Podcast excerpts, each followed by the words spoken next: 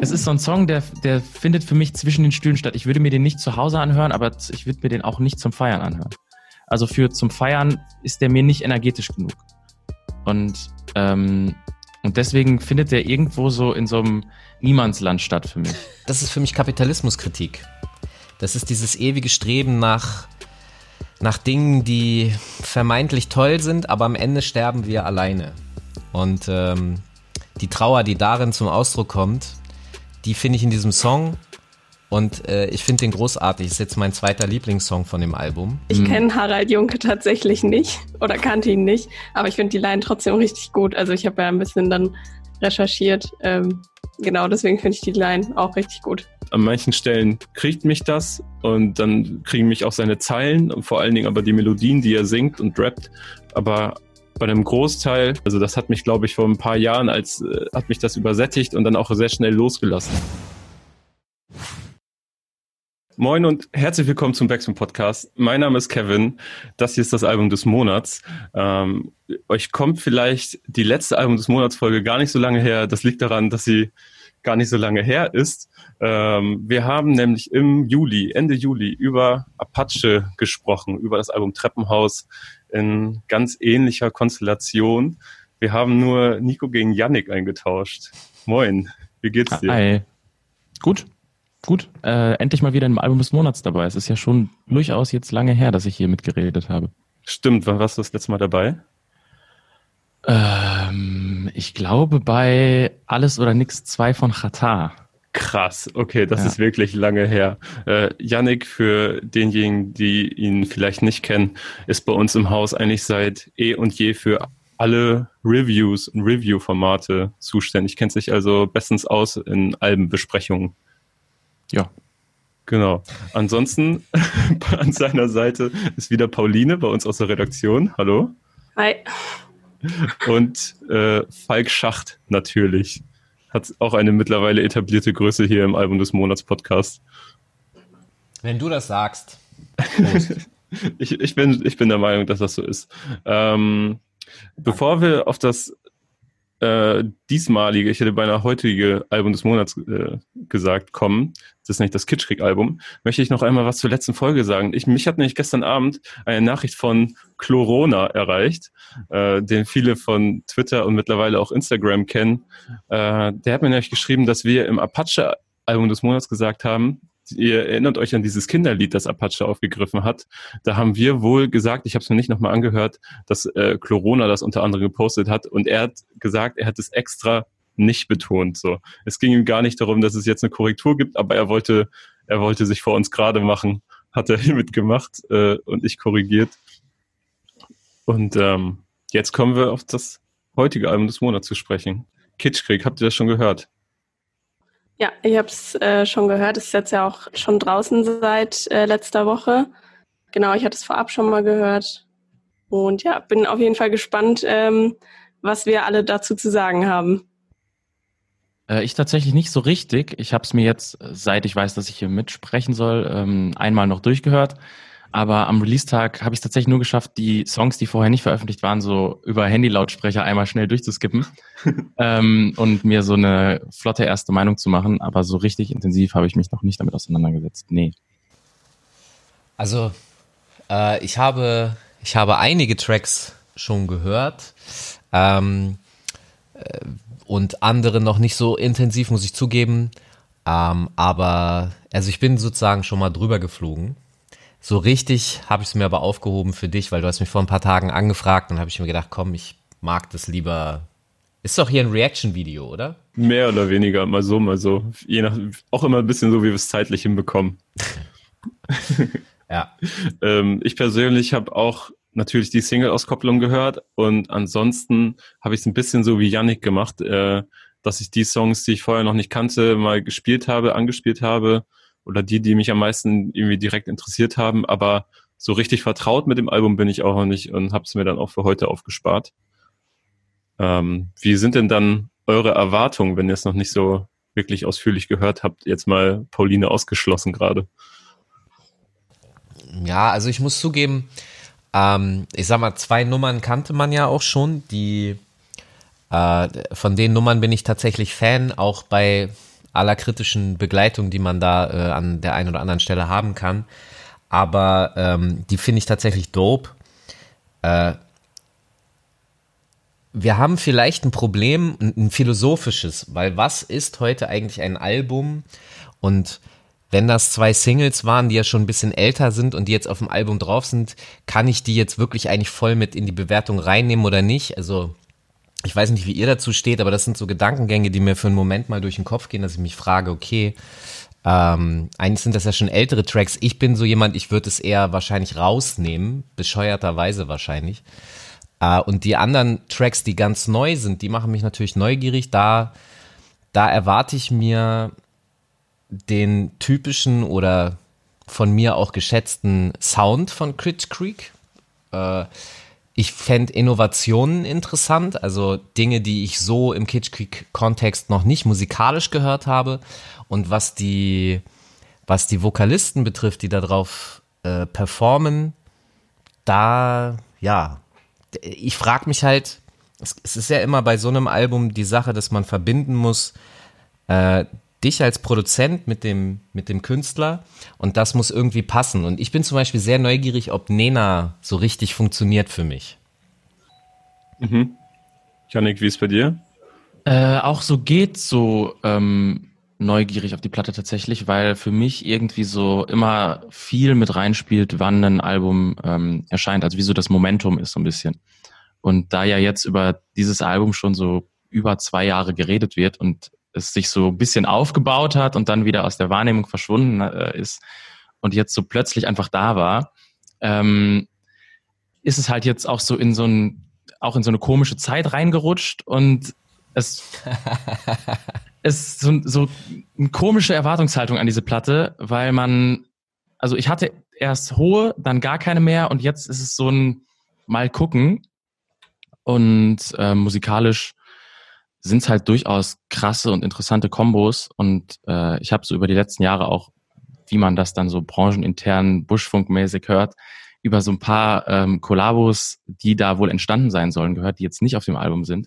Das heißt, vielleicht die kommen musst sogar. Du snitchen. Nee, also da, da, da liege ich jetzt nichts.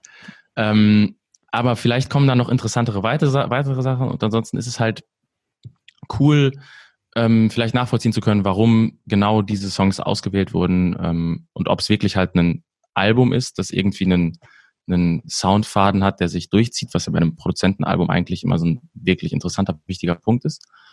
Und ähm, ja, ob es am Ende so funktioniert oder ob wir halt eine Single Collection bekommen, die den Kitschkrieg-Kosmos ein bisschen feiner ausdifferenziert und definiert. Ja, da geht's mir ganz ähnlich, vor allem was das Momentum angeht und die Erwartungshaltung daran. Äh, Kitschkrieg ja auch schon ich, vor allen Dingen in den letzten zwei, drei Jahren sehr gut darin gewesen, sich selbst zu inszenieren und auch auf eine gewisse Art und Weise rar zu machen, wie ich finde. So vor allem durch diesen ganzen Minimalismus auch, den sie prägen, sei es in ihrem Stil, in im Look, aber auch teilweise in den Sounds. Und dadurch schürt man ja auch auf eine gewisse Art und Weise eine Erwartungshaltung, indem man sich rar macht, sage ich mal. Ähm, da bin ich auch sehr gespannt. Pauline, wann ist dir jetzt als letzte Frage nochmal, wann ist hier Kitschkrieg das erste Mal auf den Radar gekommen? Ähm, tatsächlich damals mit den Kitschkrieg-EPs, ähm, die sie mit Trettmann gemacht haben. Ich glaube, der Song Skyline war da so der erste, den ich, ähm, wo ich mit in Berührung gekommen bin. Und da war ich ziemlich schnell Fan dann auch. Also ich habe seitdem dann alles verfolgt, was sie gemacht haben. Ähm, und bei mir war es jetzt aber tatsächlich auch ähnlich mit der Erwartungshaltung, dass ich erst sehr hohe Erwartungen hatte, weil ich eben großer Fan bin und alles, was sie bis jetzt gemacht haben, ähm, wirklich richtig gut fand. Ähm, aber so die Tracklist kam ja dann raus, ähm, die auch sehr vielversprechend war, sehr hochkarätige Namen irgendwie auch drauf hatte.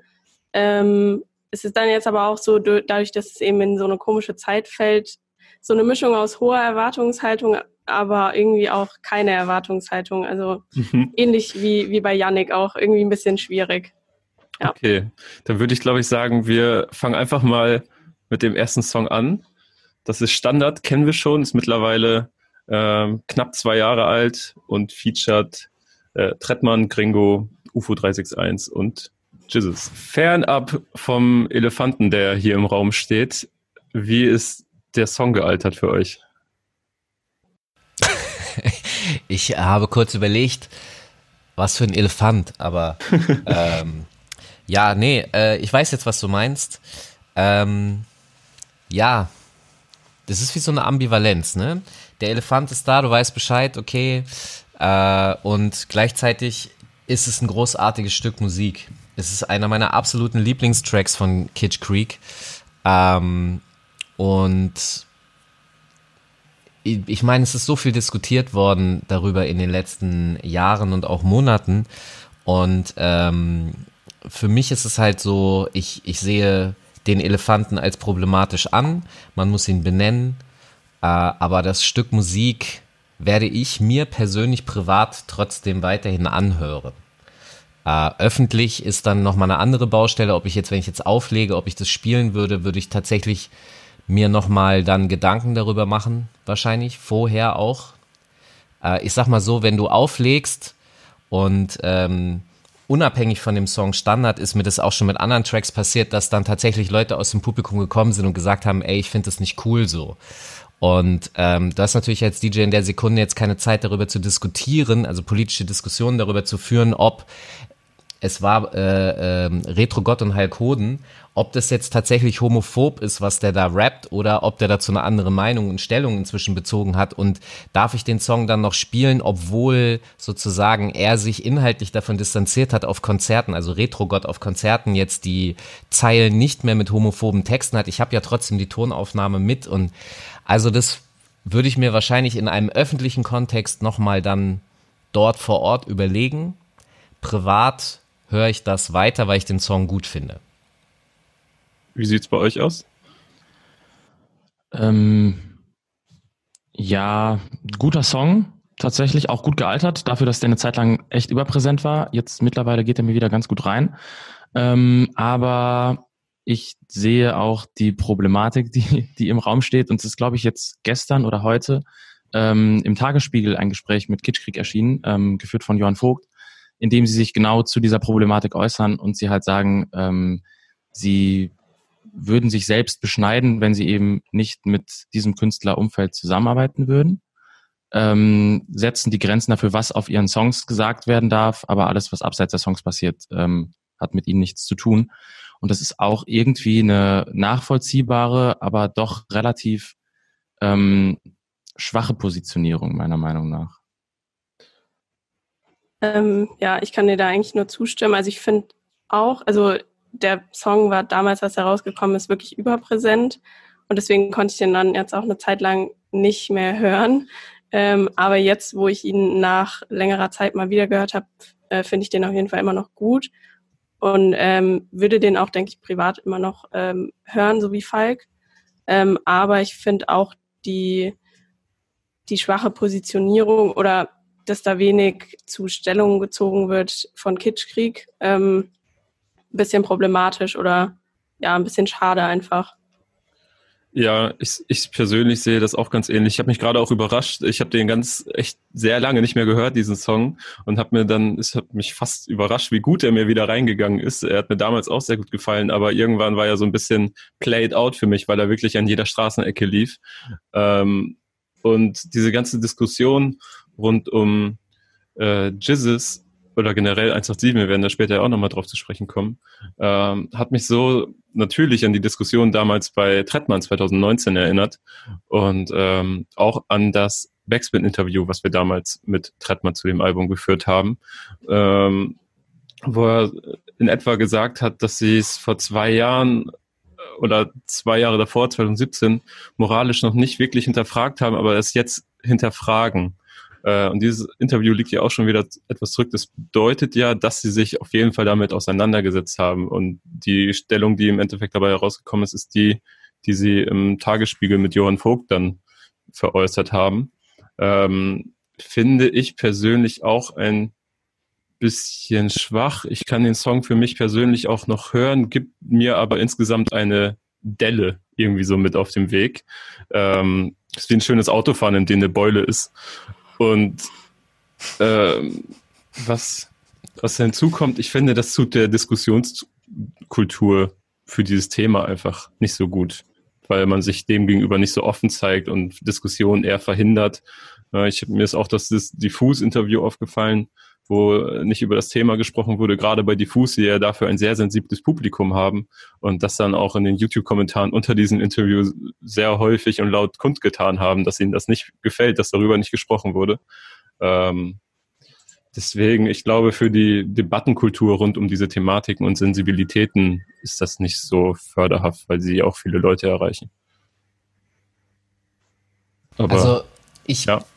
ich, ich verstehe ich verstehe das erstmal als Gesamtproblem und ich verstehe, dass äh, man das auch verlangt wird, dazu sich zu positionieren.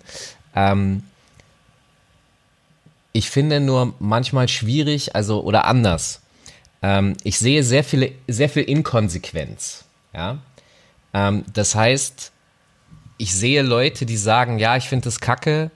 Äh, aber gleichzeitig sehe ich auch über 10.000 Leute auf Festivals, die äh, ich war zwei, drei Mal auf Kitsch Creek ähm, Konzerten, ob nun Trettmann oder Kitsch Creek Solo, die aufgelegt haben oder ich war sogar zweimal auf Trettmann, Trettmann Konzerten und zweimal davon war auch so in der Gegenwart von ungefähr 10.000 bis 15.000 Festivalbesuchern. Und da lief natürlich auch immer Standard und auch alle anderen äh, Kollaborationen und während ich da gesessen habe und gedacht habe, so, whoops, okay, was passiert jetzt? Wird es eine Reaktion geben? Werde ich irgendwas, ja, weil in mir war das sozusagen präsent. Ich war dafür, nenne es sensibilisiert. Passiert ist gar nichts. Das heißt, 10, 15.000 Menschen um mich herum haben das gefeiert, haben das mitgesungen. Da war überhaupt nichts. Ähm, ich habe auch jetzt niemanden angesprochen oder äh, ja, um, um irgendeine Reaktion zu erhalten, sondern das war mir schon Reaktion genug. Ich will nur darauf hinaus, dass ähm, das ist das, was ich schwierig finde, weil ich sehe eben Empörung, ich sehe äh, das Bedürfnis nach Positionierung und dann sehe ich diese 10, 15.000 Menschen, die sich positionieren, ohne dass man sie danach gefragt hat, sondern die singen das einfach mit. Und äh, was ich daran schwierig finde, für mich ist so, also entweder man ist konsequent und sagt, okay, ich streiche das jetzt und dann bitte aber auch alles und dann sind diese Leute aber eben auch nicht auf dem Konzert zum Beispiel. Die sind dann da nicht. Ich kann mich daran erinnern, dass auf dem Splash genau darüber diskutiert wurde, dass ähm, Jizzes ja vom Splash Hausverbot erteilt bekommen hat, aufgrund der Vorfälle, die da passiert sind und Trettmann ihn dann aber eben via Videoleinwand bei seinem Auftritt auf der Mainstage dann ähm, angebeamt hat aus dem Video. Und dass das durchaus zumindestens innerhalb der Woche des Splashs für kleinere Diskussionen gesorgt hat, die aber halt dann natürlich in so einer Twitter-Bubble stattfinden, in der sie immer stattfinden oder halt in den Bereichen des äh, Festivals stattfinden, wo sie immer stattfinden und die irgendwie nicht weiter nach außen getragen wurden. Für mich ist halt die Frage, ich, ich beschäftige mich damit ja dann auch schon länger, inwieweit ich habe bei noch niemanden vernünftige, konsequente, für alle nachvollziehbare Lösungen für diese Problematik gefunden. Und ich glaube, vielleicht gibt es auch so richtig keine allgemeine, sondern es wird immer wieder neu ausgehandelt und es sind individuelle Entscheidungen, die getroffen werden muss. Ähm, weil, also, habt ihr da, habt ihr irgendwie eine Idee, eine Lösung? Bei mir würde jetzt nicht, wie macht man das ohne andere Rechte zu beschränken und ich glaube, dass das nur dadurch funktionieren kann, dass der Hörer das für sich selbst reflektiert und irgendwie eine gewisse Einsicht gewinnt. Also irgendwelchen Künstlern zu verbieten, Kunst zu machen aufgrund von äh, Dingen, die abseits der Kunst passieren oder auch aufgrund von Dingen, die innerhalb der Kunst passieren, ist halt eigentlich widerspricht es ja dem Konzept. Und dementsprechend glaube ich, dass die einzige Möglichkeit ist, dass sich halt die, die Hörer darüber bewusst sind, was sie hören und dementsprechend handeln. Aber das kann man ja nicht von jedem fordern und das, deshalb glaube ich, dass es da keine vernünftige, ähm, für alle passende Lösung gibt. Das sehe ich ähnlich. Ne? Das muss, äh, müssen die HörerInnen für sich reflektieren und einordnen und dementsprechend ihr Handeln einordnen. Inwiefern supportet man das? Ne? Also hört man das, äh, findet man das gut, äh, zahlt man dafür Geld, äh, etc. Ähm, aber das meinte ich mit dieser Debattenkultur, die dann ein bisschen verloren geht, wenn man sich dem Thema gegenüber verschließt. So, wenn man, wenn man es nicht thematisiert, wenn man darüber nicht spricht, wenn man nicht offen ist, darüber zu diskutieren, warum man das so macht, wie man es macht, ähm, denn dann gibt man den Fans, die sich dann gerne solche Interviews und Gespräche angucken, anhören, äh, nicht wirklich die Gelegenheit, das zu reflektieren und sich darüber Gedanken zu machen und auch nicht, wie die Künstler selbst dazu stehen. Ja, also ich sehe sehe das auch ähnlich. Ähm, ich glaube, das muss auch jeder für sich selbst so ein bisschen ähm, entscheiden.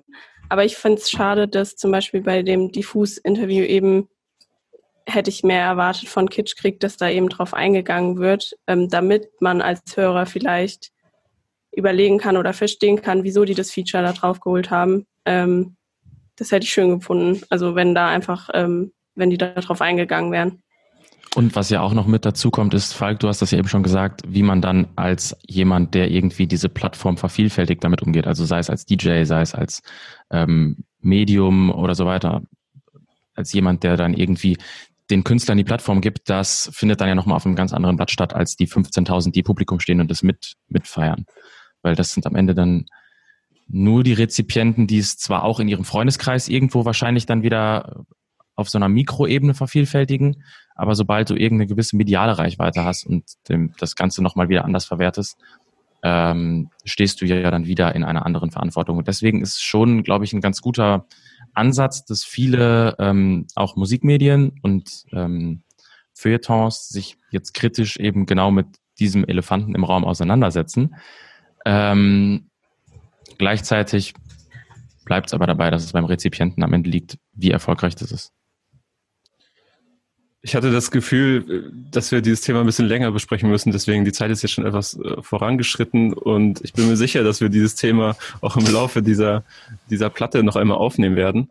Äh, deswegen würde ich jetzt einmal zum zweiten Song, das war nämlich erst der erste Song dieser Platte von insgesamt zwölf, äh, dass wir fortfahren. Und zwar mit Unterwegs von Kitschkrieg und Jamul. Oder sagt man Jamule? Ich weiß es gar nicht. Jamule. Das ist für mich ein ewiges Rätsel. Jamule. Perfekt. Unterwegs mit Jamule.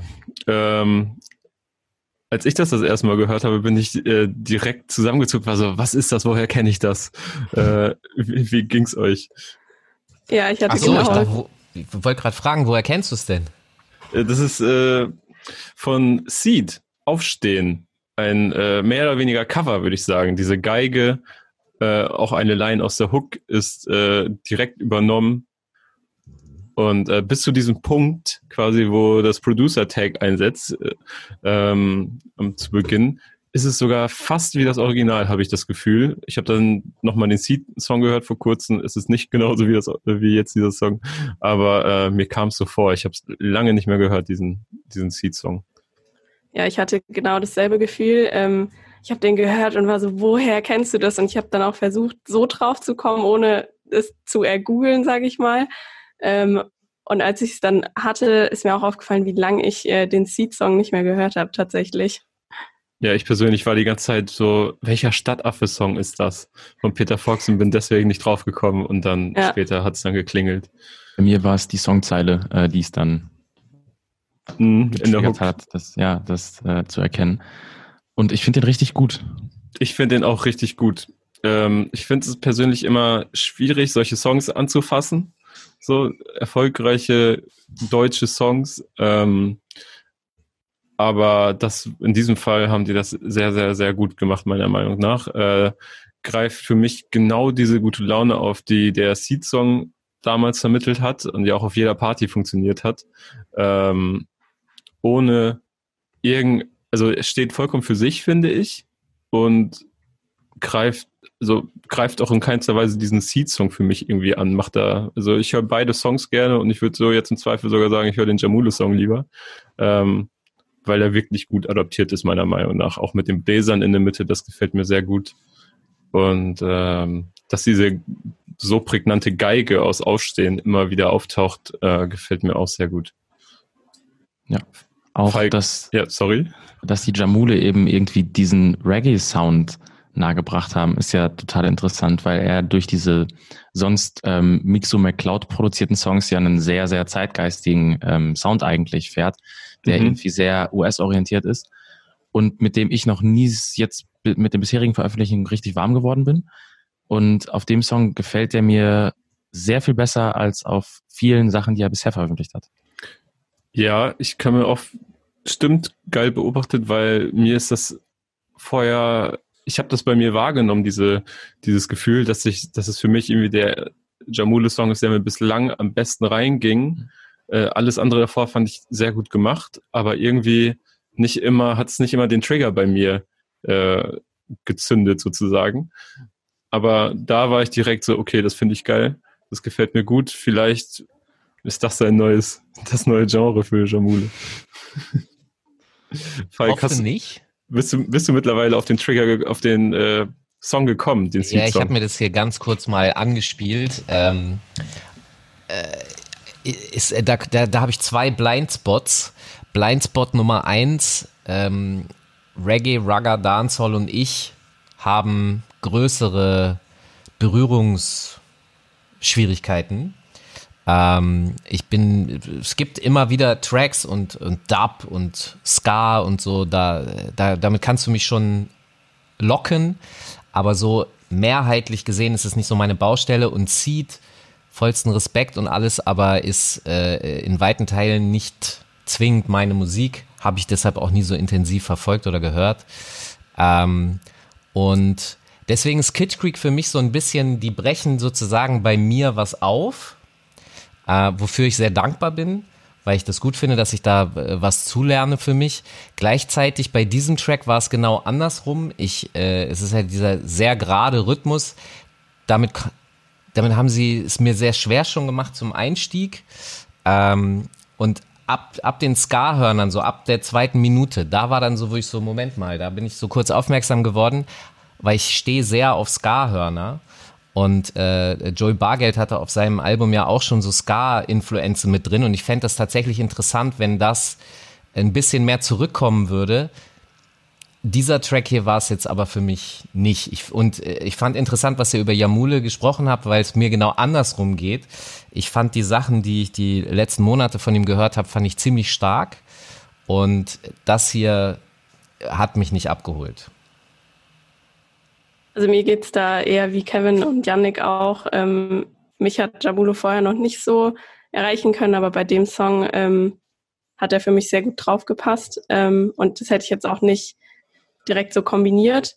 Ähm, also ihn mit diesem Sound, aber ich finde, es funktioniert sehr gut. Genau. Ja.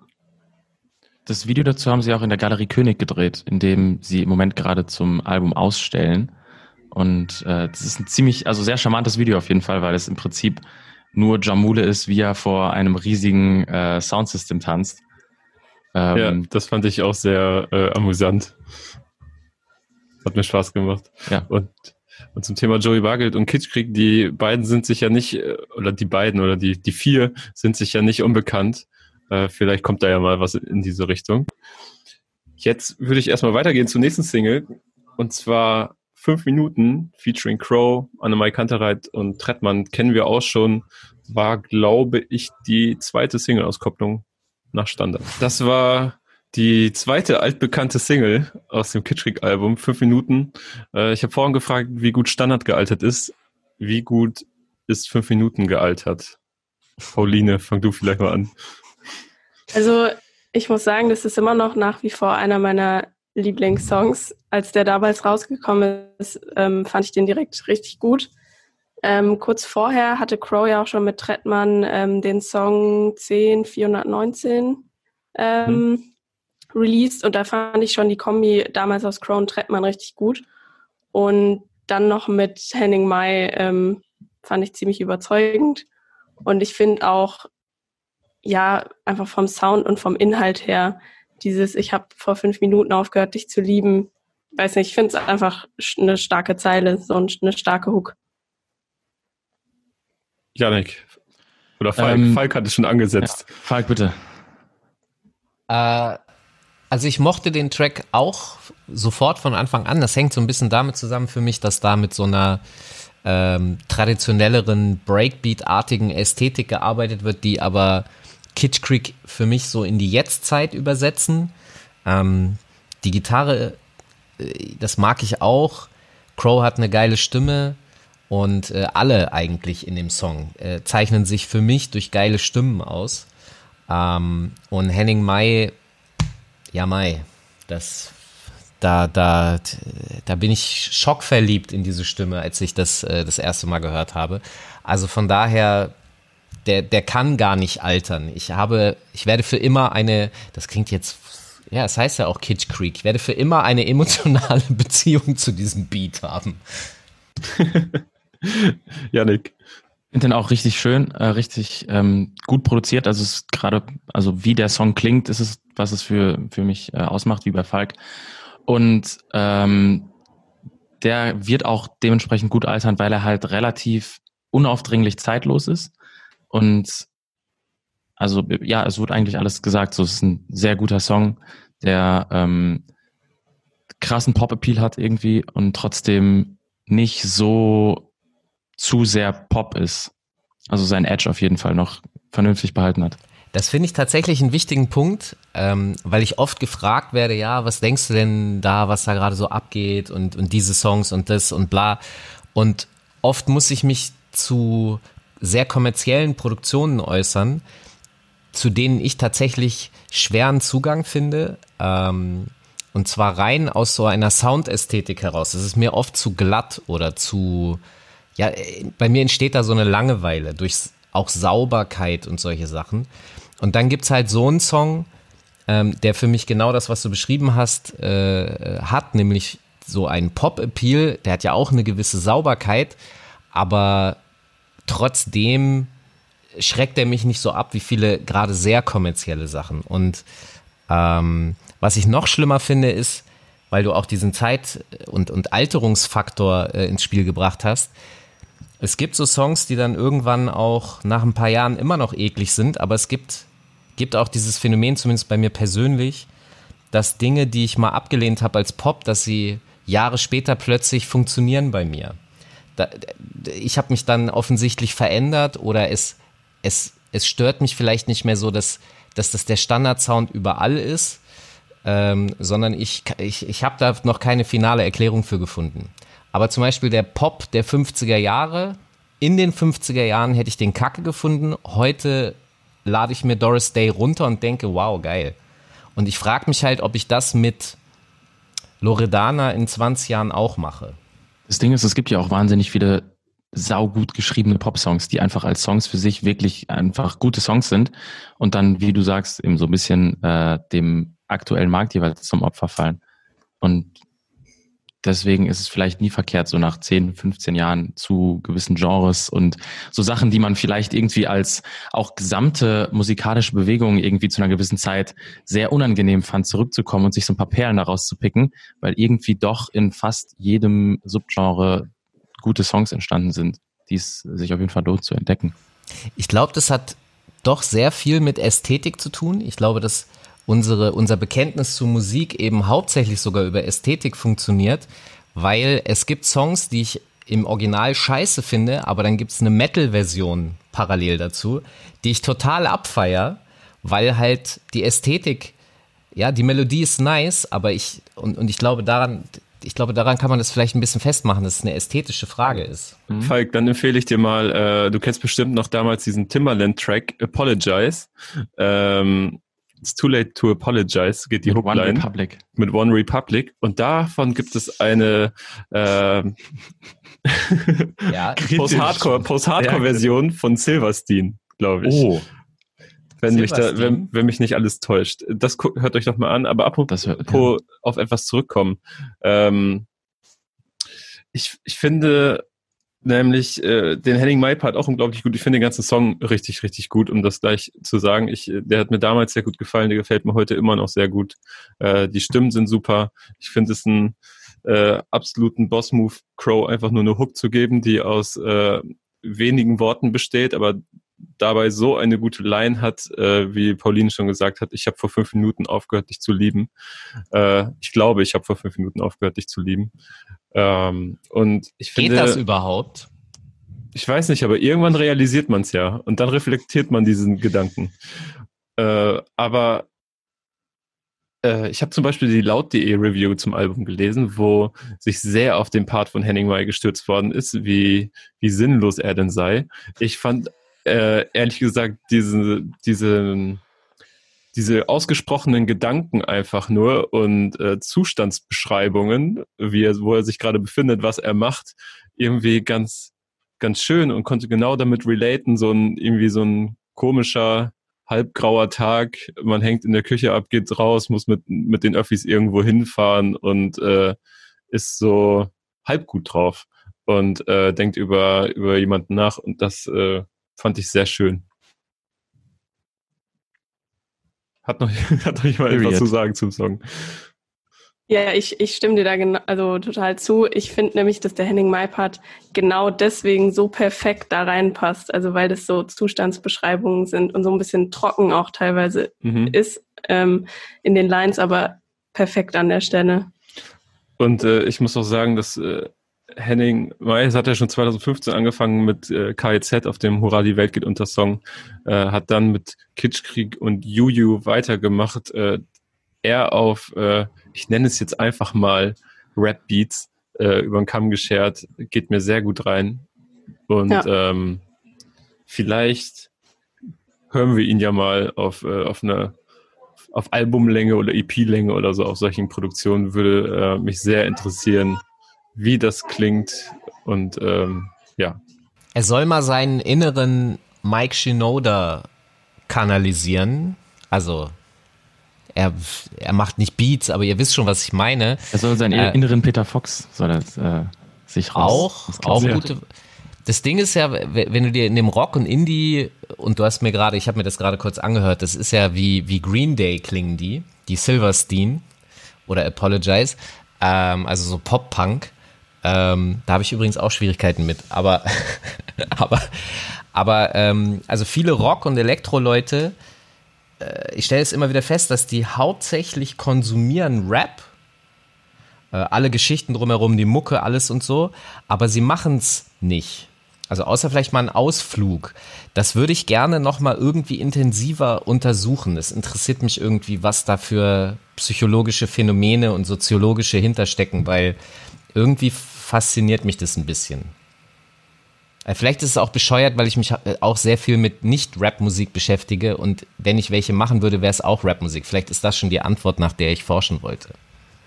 Ja, Henning May auf jeden Fall sehr tief im Rap-Game drin. Äh, Döll hat unter anderem bei der letzten Annemai Kanterei äh, Platte mitgeschrieben. Äh, er war auch bei Twitch, bei Yesin live mit dabei und hat sich ein Writing Battle hingegeben. Also sie haben beide auf dem gleichen Beat geschrieben, Döll und äh, Henning Jessin war dann der Richter sozusagen.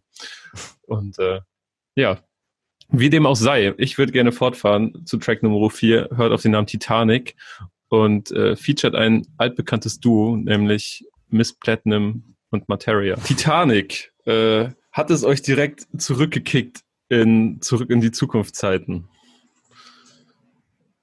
Hm, nicht direkt, muss ich sagen. Also ich habe mir von dem Song richtig viel erwartet, weil ich äh, großer Materia-Fan bin.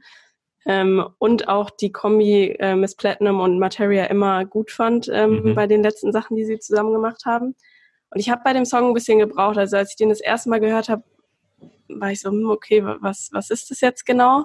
Ähm, aber jetzt so nach dem vierten, fünften Mal hören, ähm, finde ich ihn echt richtig gut. Also ich finde vor allem den die Materia-Parts richtig, richtig stark von, von den Lines. Also zum Beispiel sowas wie Kenn kein Vater unser, kenn nur Bruder Leichtsinn. Ähm, finde also finde ich mega.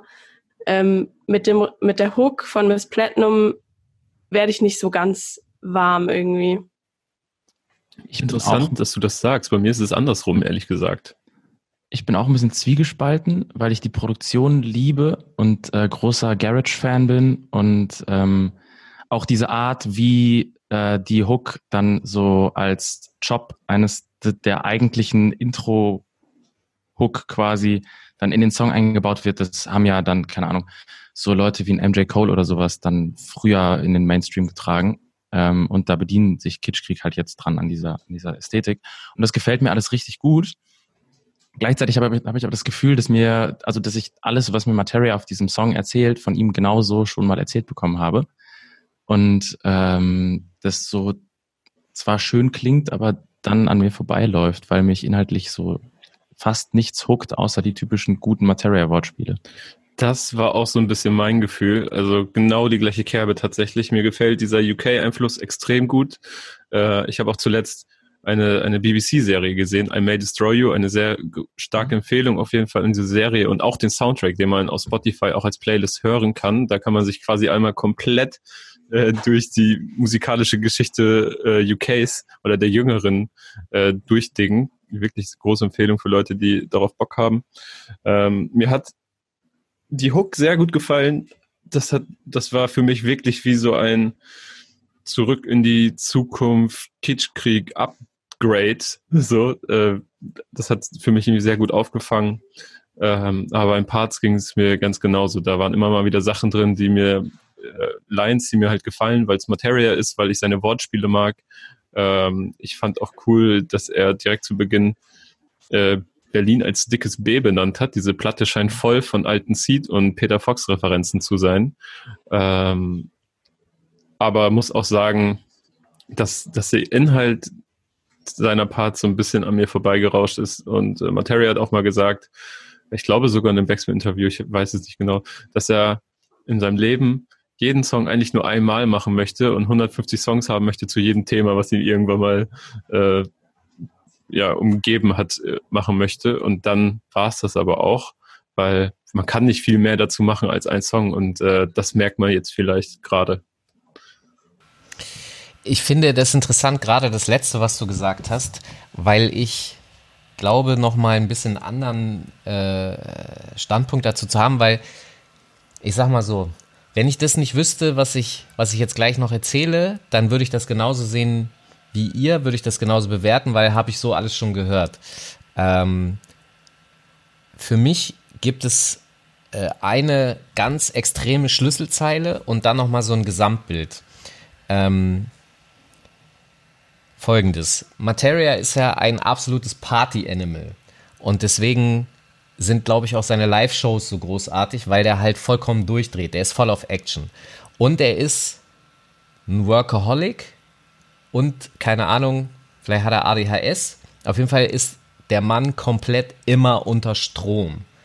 Und ähm, dann gab es ja diese Sache, wo er bei Rostock im Fußballstadion gespielt hat. Nach dem Fußballspiel wie gesagt, er war eh schon die ganze Zeit immer auf Strom und auf Crazy und hat nur gemacht, gemacht, gemacht, drei Jahre am Stück theoretisch und ist dann da zusammengebrochen und hat ein Nierenversagen gehabt und wäre ja im Grunde fast daran gestorben.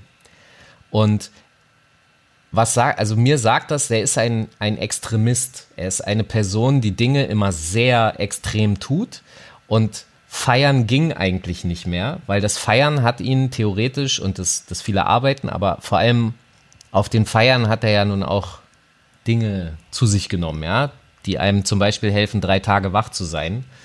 Ähm, und dem hat er komplett abgeschworen und hat so healthy Lifestyle mit Angeln gemacht. Und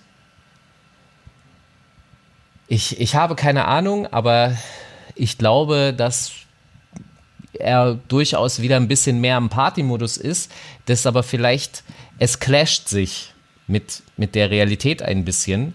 Und wenn er eine Zeile sagt wie, ich wollte nie jung sterben, doch manchmal fühlt es sich gut an, das zu sagen, dann spielt er genau mit dieser Ebene, dann ist der Song so melancholisch von den Akkorden und, und den Harmonien her, dass ich mich frage halt so, ups, okay, und jetzt komme ich, kriege ich die Kurve zu dem, was du gesagt hast, dass er jeden Song nur einmal machen will. Ich glaube ihm das sogar, weil ich glaube, dass dieser Song ein, eine, eine Beleuchtung für ihn eines neuen, alten, aber neu alten Problems ist. Weil ich sag mal so, im Leben Dinge kommen zurück wie eine Frisbee. Äh, und also wenn man sie falsch wirft, dann kommt die Frisbee zurück und dann ähm, ist so. äh, äh, Wesel hat recht mit der Zeile. Und es ist nur der 45-Grad-Winkel. Nein, aber worauf ich hinaus will, ist, dass ich verstehe das, aber manche Dinge begegnen einem durchaus nochmal so im Leben und man muss sich dann erneut anders, aber trotzdem noch erneut damit auseinandersetzen. Und ich bei diesem Song, diese Zeile macht mich ein bisschen hellhörig. Ich wollte nie jung sterben, er wäre aber fast jung gestorben. Das ist. Das stimmt, das wurde, das wurde auch in, äh, es gibt ja eine Doku über Materia, so eine, eine kleinere von Paul Ripke produziert, die findet man, glaube ich, sogar auf YouTube. Da wird das alles sehr beleuchtet, auch dieses Thema. Äh, sehr interessant auf jeden Fall für Leute, die das nicht kennen. Ich habe auch noch also eine er Zeile. er, er wäre wirklich, in der Doku sagen sie ja, dass er auf dem Tisch gelegen, er war eigentlich tot, wenn ich es richtig in Erinnerung habe. Ne? Sie haben ihn wiederbelebt. Oder? Boah, ich ich habe dir jetzt das 2017 oder so das letzte Mal gesehen, das kann ich dir gerade gar nicht sagen, aber ähm, also ich weiß auf jeden Fall, dass es sehr, sehr, sehr, sehr brenzlig war. Genau, entweder stand er kurz vor Nierenversagen und Exitus oder sie haben ihn sogar wiederbelebt. Vielleicht ist in meinem Kopf das jetzt übertrieben, auf jeden Fall war er wirklich an der Kante so und ja, äh, eine Zeile, die ich noch kurz droppen möchte, einfach weil ich sie schön finde, gar nicht, weil ich sie weiter erläutern möchte, ist äh, das Wendekind von der Wendeschleife, hab kalte Hände, doch verbrennen wir beide. Weil das, das ist auch so, ist so einfach kalte Hände, es ist, äh, mir geht's nicht gut, aber dennoch voll ins Risiko reingehen, einfach das gucken, Materia. was passiert. Ja. ja. Pauline. Ähm, ja, ich verstehe auch voll, äh, was ihr meint mit, dass es sich so ein bisschen anhört, als ob er das schon öfters gesagt hat, also dass man nichts Neues ähm, hört in den Parts unbedingt. Ich glaube, darüber sehe ich so ein bisschen hinweg, einfach weil ich ein so großer Fan von ihm bin. Ähm, aber ich finde, die Perspektive, die Falk gerade eingeworfen hat, ähm, verändert den Song für mich gerade nochmal ein bisschen. Ähm, und jetzt für mich auch nehme, tatsächlich. nehme ich ihn äh, irgendwie nochmal anders wahr. Eigentlich ist das ein trauriger Partysong, ne? Das ist, weil es ist eigentlich alles auf Party ausgelegt und, und dann. Schwingt so Melancholie mit. Genau. Aber das, das ist, ja halt auch etwas, was, was Kitschkrieg sehr gut einfangen können. Das ja. haben sie auch auf den Trettmann-Alben immer schon gezeigt. Diese, so eine gewisse Party-Melancholie und so eine Club-Melancholie. Ja. So, so, eine, so eine kalte Raver-Ästhetik, würde ich sagen. Ja, genau. Ähm, wollen wir mal gucken, was beim nächsten Song rumkommt. Eine Kombination, auf die ich mich persönlich sehr gefreut habe, als ich die, die Tracklist gesehen habe. Sonora featuring Max Herre und Skinny Black Boy. Sehr gerne. Sonora. Was, was ist denn überhaupt Sonora oder die Sonora? Wofür steht Sonora? Ich bin mir sicher, Pauline weiß das. Genau, äh, Sonora ist eine der größten Wüsten weltweit. Ähm, die befindet sich am Rande Mexikos und äh, grenzt auch an die USA ähm, und ist aber auch te in Teilen von Kaliforniens und Arizonas noch. Und tatsächlich ähm, sind viele Leute in dieser Wüste oder gehen in diese Wüste auf die Suche nach Gold, äh, worum es ja auch in dem Song geht, was in dem Song oft vorkommt. Genau. Das wäre auf jeden Fall zu Sonora zu sagen. Ähm, ja. Hat der Song denn Goldgräberstimmung geweckt bei dir oder? Ja, also ich muss sagen, ich glaube, das war der erste Song vom Album, der mich ziemlich ähm, ja gepackt hat. Also die anderen Songs, das war alles so ein bisschen, das konnte man so ein bisschen erwarten. Das war jetzt nicht so was, was einen total überrascht hat. Und der Song, der hat mich ähm, zum ersten Mal ziemlich überrascht. Ich fand auch eben, als die Tracklist rauskam, die Kombi aus Max Herre und Skinny Black Boy ziemlich spannend. Und ich finde, die passen unglaublich gut zusammen auf dem Track. Also die harmonieren von der Stimme her einfach. Ähm, und ja, ich finde textlich, also es geht ja darum, dass irgendwie nach, also sie auf der Suche nach Gold sind, aber gleichzeitig geht es auch die ganze Zeit um eine geliebte Person und dass äh, man irgendwie lost ist ohne diese andere Person. Ja, hat mich einfach total gekriegt. Auch gerade ja. ihn nochmal zu hören, den, den Song, so total in den Tunnel gezogen. Mir geht's ganz ähnlich, ist für mich persönlich bislang der, äh, der beste Song auf der Platte. Also mir hat er am besten gefallen. Äh, auch diese, diese Metapher, die da ganze Zeit genutzt wird, dieses äh, nach Gold suchen und dann ist da eine Person, die einem immer wieder Mut zuspricht und Hoffnung ausspricht, dass das, dass man Gold finden wird. Äh, das ist, ich habe mich gefragt, ob das vielleicht eine, ob das Gold vielleicht eine Metapher äh, für Liebe ist, dass man nach, nach Liebe sucht und ähm, eigentlich die Aussicht darauf, etwas zu finden, sehr, sehr schlecht ist, sage ich mal, sehr düster. Aber dadurch, dass man immer wieder Zuspruch bekommt von dieser einen Person, die sagt, doch, doch, wenn du nur weiter genug suchst, dann findest du das schon, auch vielleicht so eine Art toxische Beziehung äh, darstellen könnte, weil man ja in einer großen, weiten Wüste ist, nichts ist um dich herum, kein Wasser, gar nichts und du suchst vergeblich nach Gold so und findest eigentlich nichts. Aber wie ging's, wie ging's euch, Falk und Yannick? Sehr hoffnungslos romantisch auf jeden Fall, der Song. Ja, ja. ähm, so als, als Side-Fact und vielleicht weiß irgendjemand von euch mehr dazu. Ähm, ich glaube, Peter von Erotic Tour Records war es, der es äh, irgendwo angebracht hat, dass bei diesem Song die zweite Anmal Kantereit-Beteiligung auf diesem Album stattfindet, nämlich dass Christopher Annen wohl am Beat beteiligt sein gewesen sein soll, äh, der ja auch auf dem Max Herrer Album schon co-produziert hat, ähm, zusammen mit Kahedi. Mhm. Ähm, was also es, es passt auf jeden Fall gut in die stilistische Ästhetik, die Max Herrer auch mit dem letzten Soloalbum eingeschlagen hat und äh, führt das ganz gut weiter. Und mich kriegt das Ding auch. Am Ende ist mir der Song etwas zu lang. Ähm, und auch das, das Outro dehnt sich etwas zu sehr für meinen Geschmack. Auch wenn ich lange Songs mag, aber dafür ist das Arrangement dann irgendwie nicht so packend, dass ich die vollen fünf Minuten, elf, die der läuft, ähm, Lust habe, da meine Aufmerksamkeit reinzustecken. Muss ich relativ offen gestehen. Ähm, aber es ist ein schöner Song, es ist ein sehr schöner Song. Die, Auf, die Aufmerksamkeitsspanne der Digital Natives einfach kürzer als. Ey, ich, ich höre mir, hör mir gerne 8 Minuten Songs an, wenn das Arrangement geil ist. Sneak, einfach Sneak, das ist hier. Ähm, Falk, wie ging's dir? Ja. Du wolltest noch was sagen, Yannick? Äh, nee, ich bin durch, alles gut. Ähm, also, ich kann das auf gewisse Art nachvollziehen. Ja, lange, lange Tracks brauchen ein gutes Arrangement. Ähm, und ich fand aber hier, und, und da ist vorhin das Stichwort Tunnel gefallen, da ging es mir genauso. Ich habe ehrlich gesagt nicht mal auf den Text gehört, sondern ich bin direkt so in diese Stimmung reingesaugt worden. Ähm, und äh, ich habe ja vorhin schon gesagt, dass ich äh, Standard und äh, fünf Minuten rausnehmen würde. Das ist für mich tatsächlich bisher der beste Track des Albums, der mich ähm, eben sofort gefangen nimmt. Und ähm, diese Metapher mit dem Gold und dem Wasser, das finde ich, glaube ich, ziemlich interessant, weil ähm, ich glaube, theoretisch, das ist so, dass hier jeder so seine eigene Sache rausziehen kann. Und für mich ist äh, die, die Goldmetapher und das Suchen, ich stelle bei vielen Rappern fest, die inzwischen Millionäre sind, dass sie in den letzten Monaten sehr viele Songs darüber machen, dass das eigentlich nicht so toll ist, theoretisch. Also sie, es kommt immer für mich so heraus, dass sie gar nicht so befriedigt sind, wie sie ursprünglich mal gedacht haben. Und wenn man das in ein Bild mit Gold und Wasser in einer Wüste setzt, dann renne ich dem Gold nach und sterbe theoretisch mit dem Gold oder sogar mit dem Katzengold, ja, mit dem Fake-Gold sterbe ich, anstatt nach dem einfachsten, simpelsten und aber theoretisch langweiligsten zu suchen, nämlich dem Wasser, was mich am Leben halten würde. Das wäre jetzt so mein, was ich so für mich da rausziehen kann. Ähm, also deswegen, ich bin, das ist mein Lieblingssong bisher. Ja, ich, ich war gespannt, äh, weil ich Max Herre für einen unfassbaren Schreiber halte. Das ist ja das ist ja wahrscheinlich nicht nur meine persönliche Meinung, sondern einfach Common Knowledge.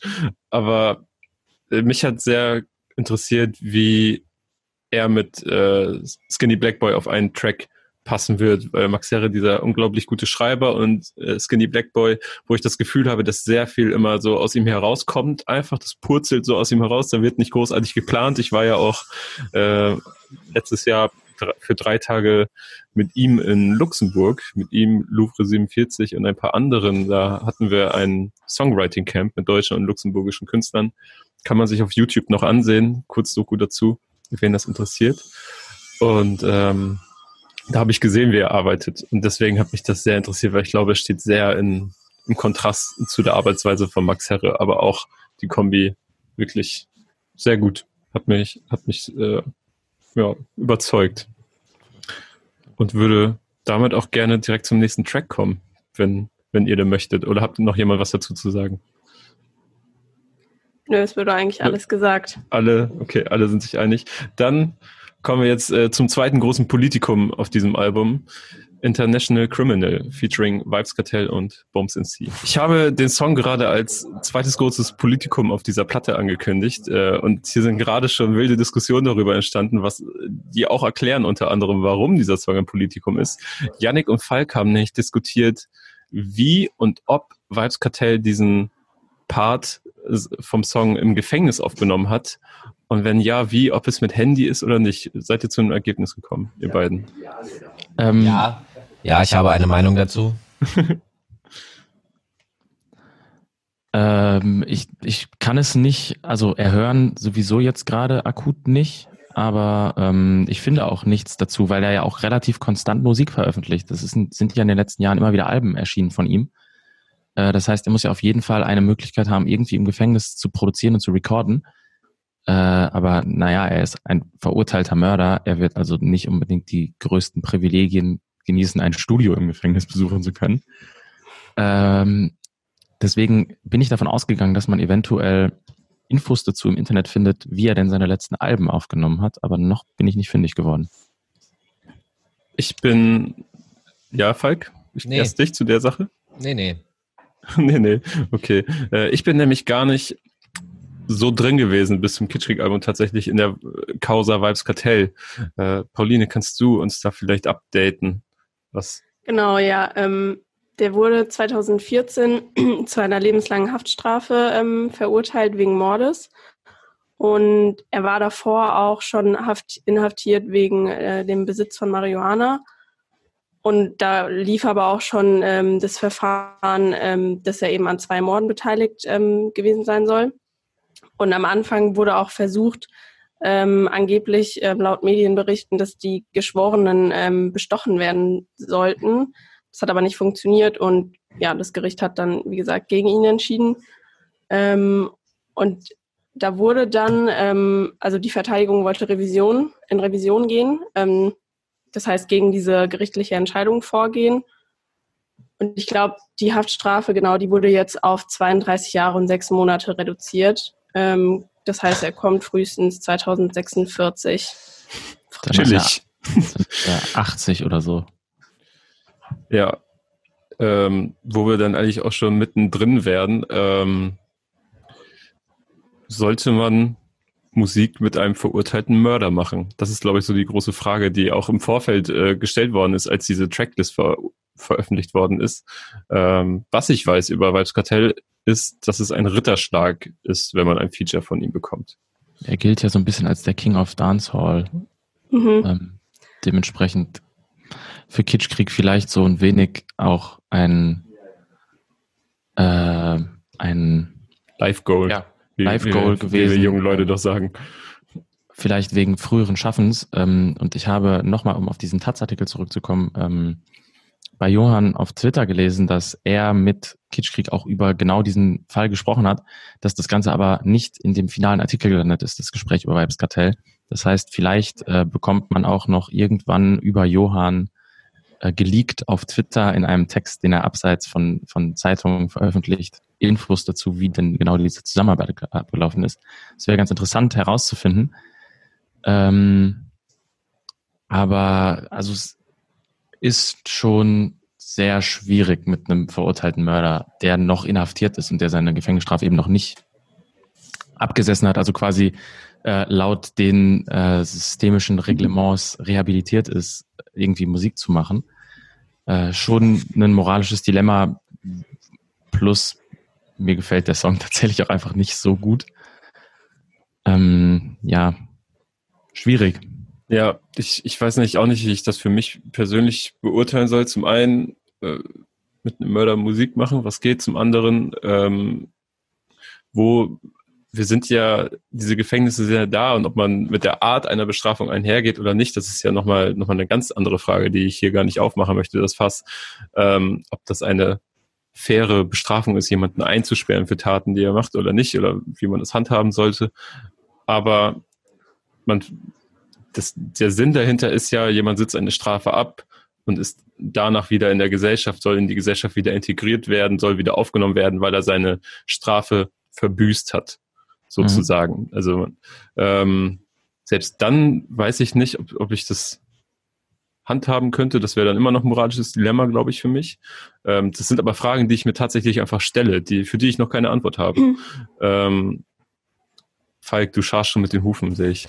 Naja, ich, ich verstehe das natürlich und ich, ich, vielleicht ist das, was wir erleben äh, in Bezug auf, auf Deutschrap und auf Hip-Hop generell, ist, glaube ich, die Selbstfindungsphase junger Menschen.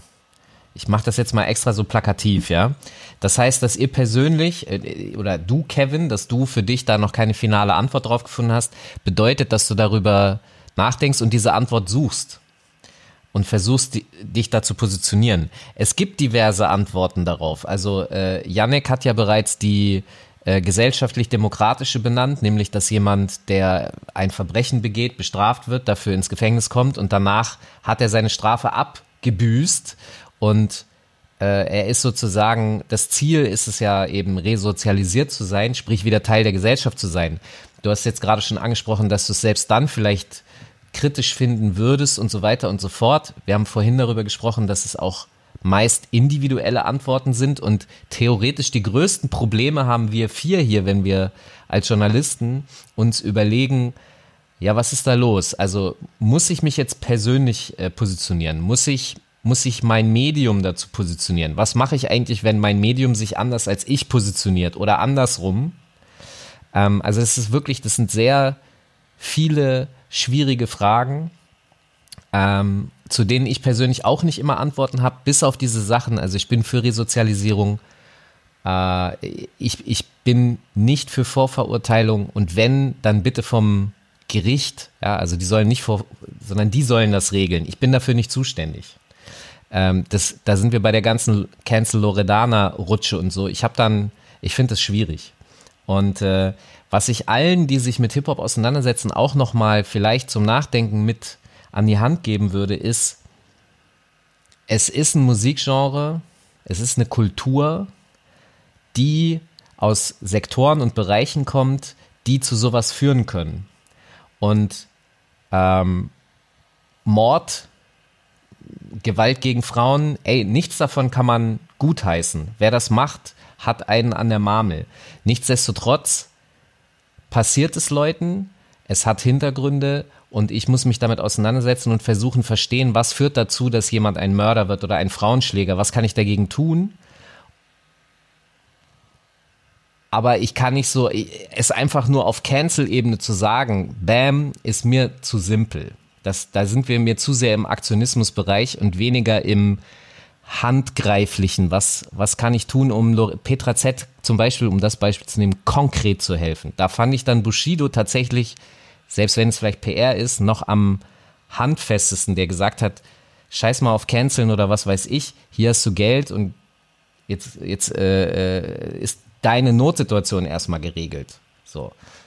Aber ja, es genau, ist, es aber, ist nicht diese, einfach. Dieser Song findet dann ja aber irgendwie nochmal auf einer anderen Ebene statt, weil er ja eingeladen wird von ähm, und ähm, von anderen Produzenten und dadurch irgendwie nochmal wieder das stattfindet, was ich eben schon zum, zum Standard äh, meinte, dass quasi Kitschkrieg dann da wieder die Plattform neu bieten und äh, quasi als verlängerter PR-Arm in Europa funktionieren. So ein bisschen.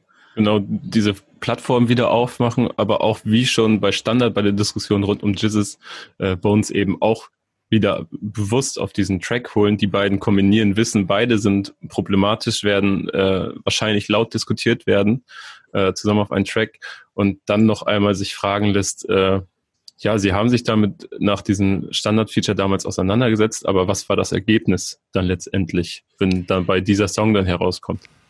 Aber also mein Problem ist zum Beispiel, dass wir sehr oft auch in so Grenzbereiche für mich reinkommen. Ähm, wieso überhaupt noch was über Gangster-Rap machen. Also, wieso hören Leute Gangster-Rap? Wieso berichten wir über Gangster-Rap? Wieso gibt es überhaupt Gangster-Rap? Weil der Authentizitätsanspruch, der ja da daran gestellt wird, der auch von den Rappern selber sehr gerne sehr hoch gehalten wird, ist ja im direkten Widerspruch zu dem moralischen Anspruch.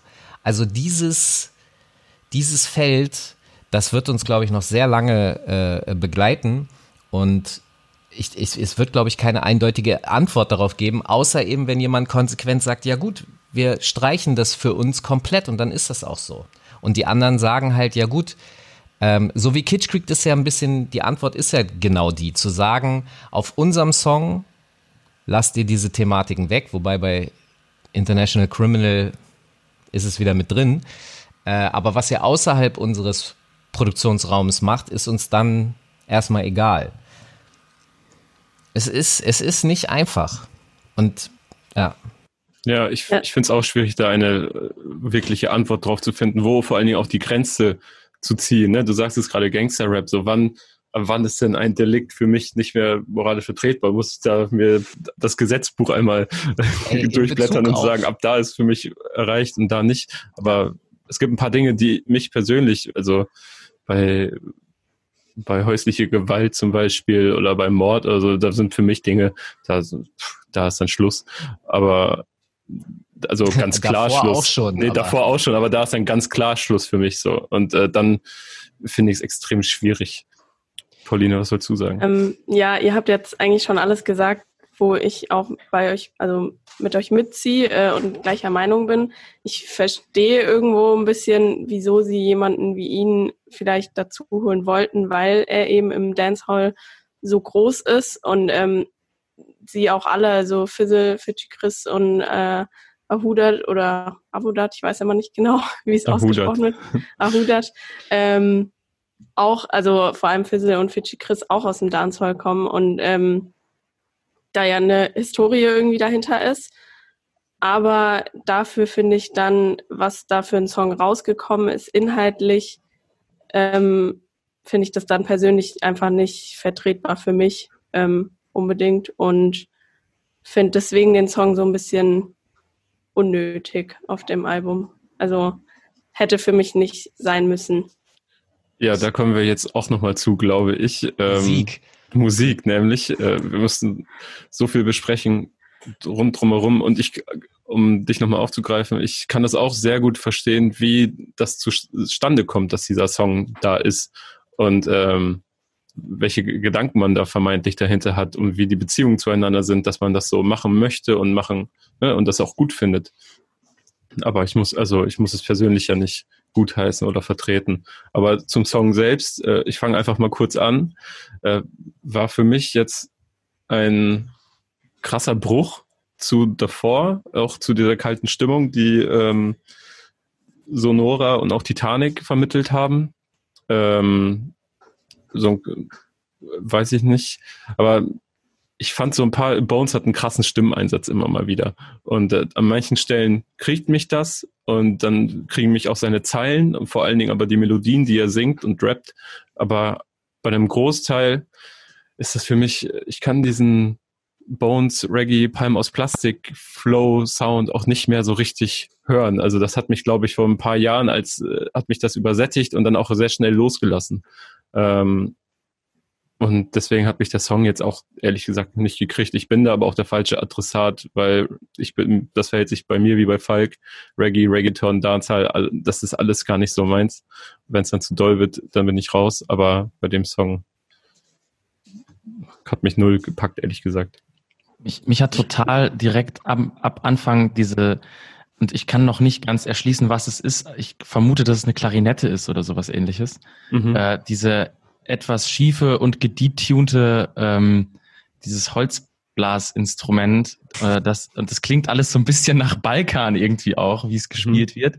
Ähm, hat mich total äh, gekriegt und wird dann ja auch irgendwann abgelöst von, von so einer Tröte, die das weiterspielt in, in so einem äh, B-Verse.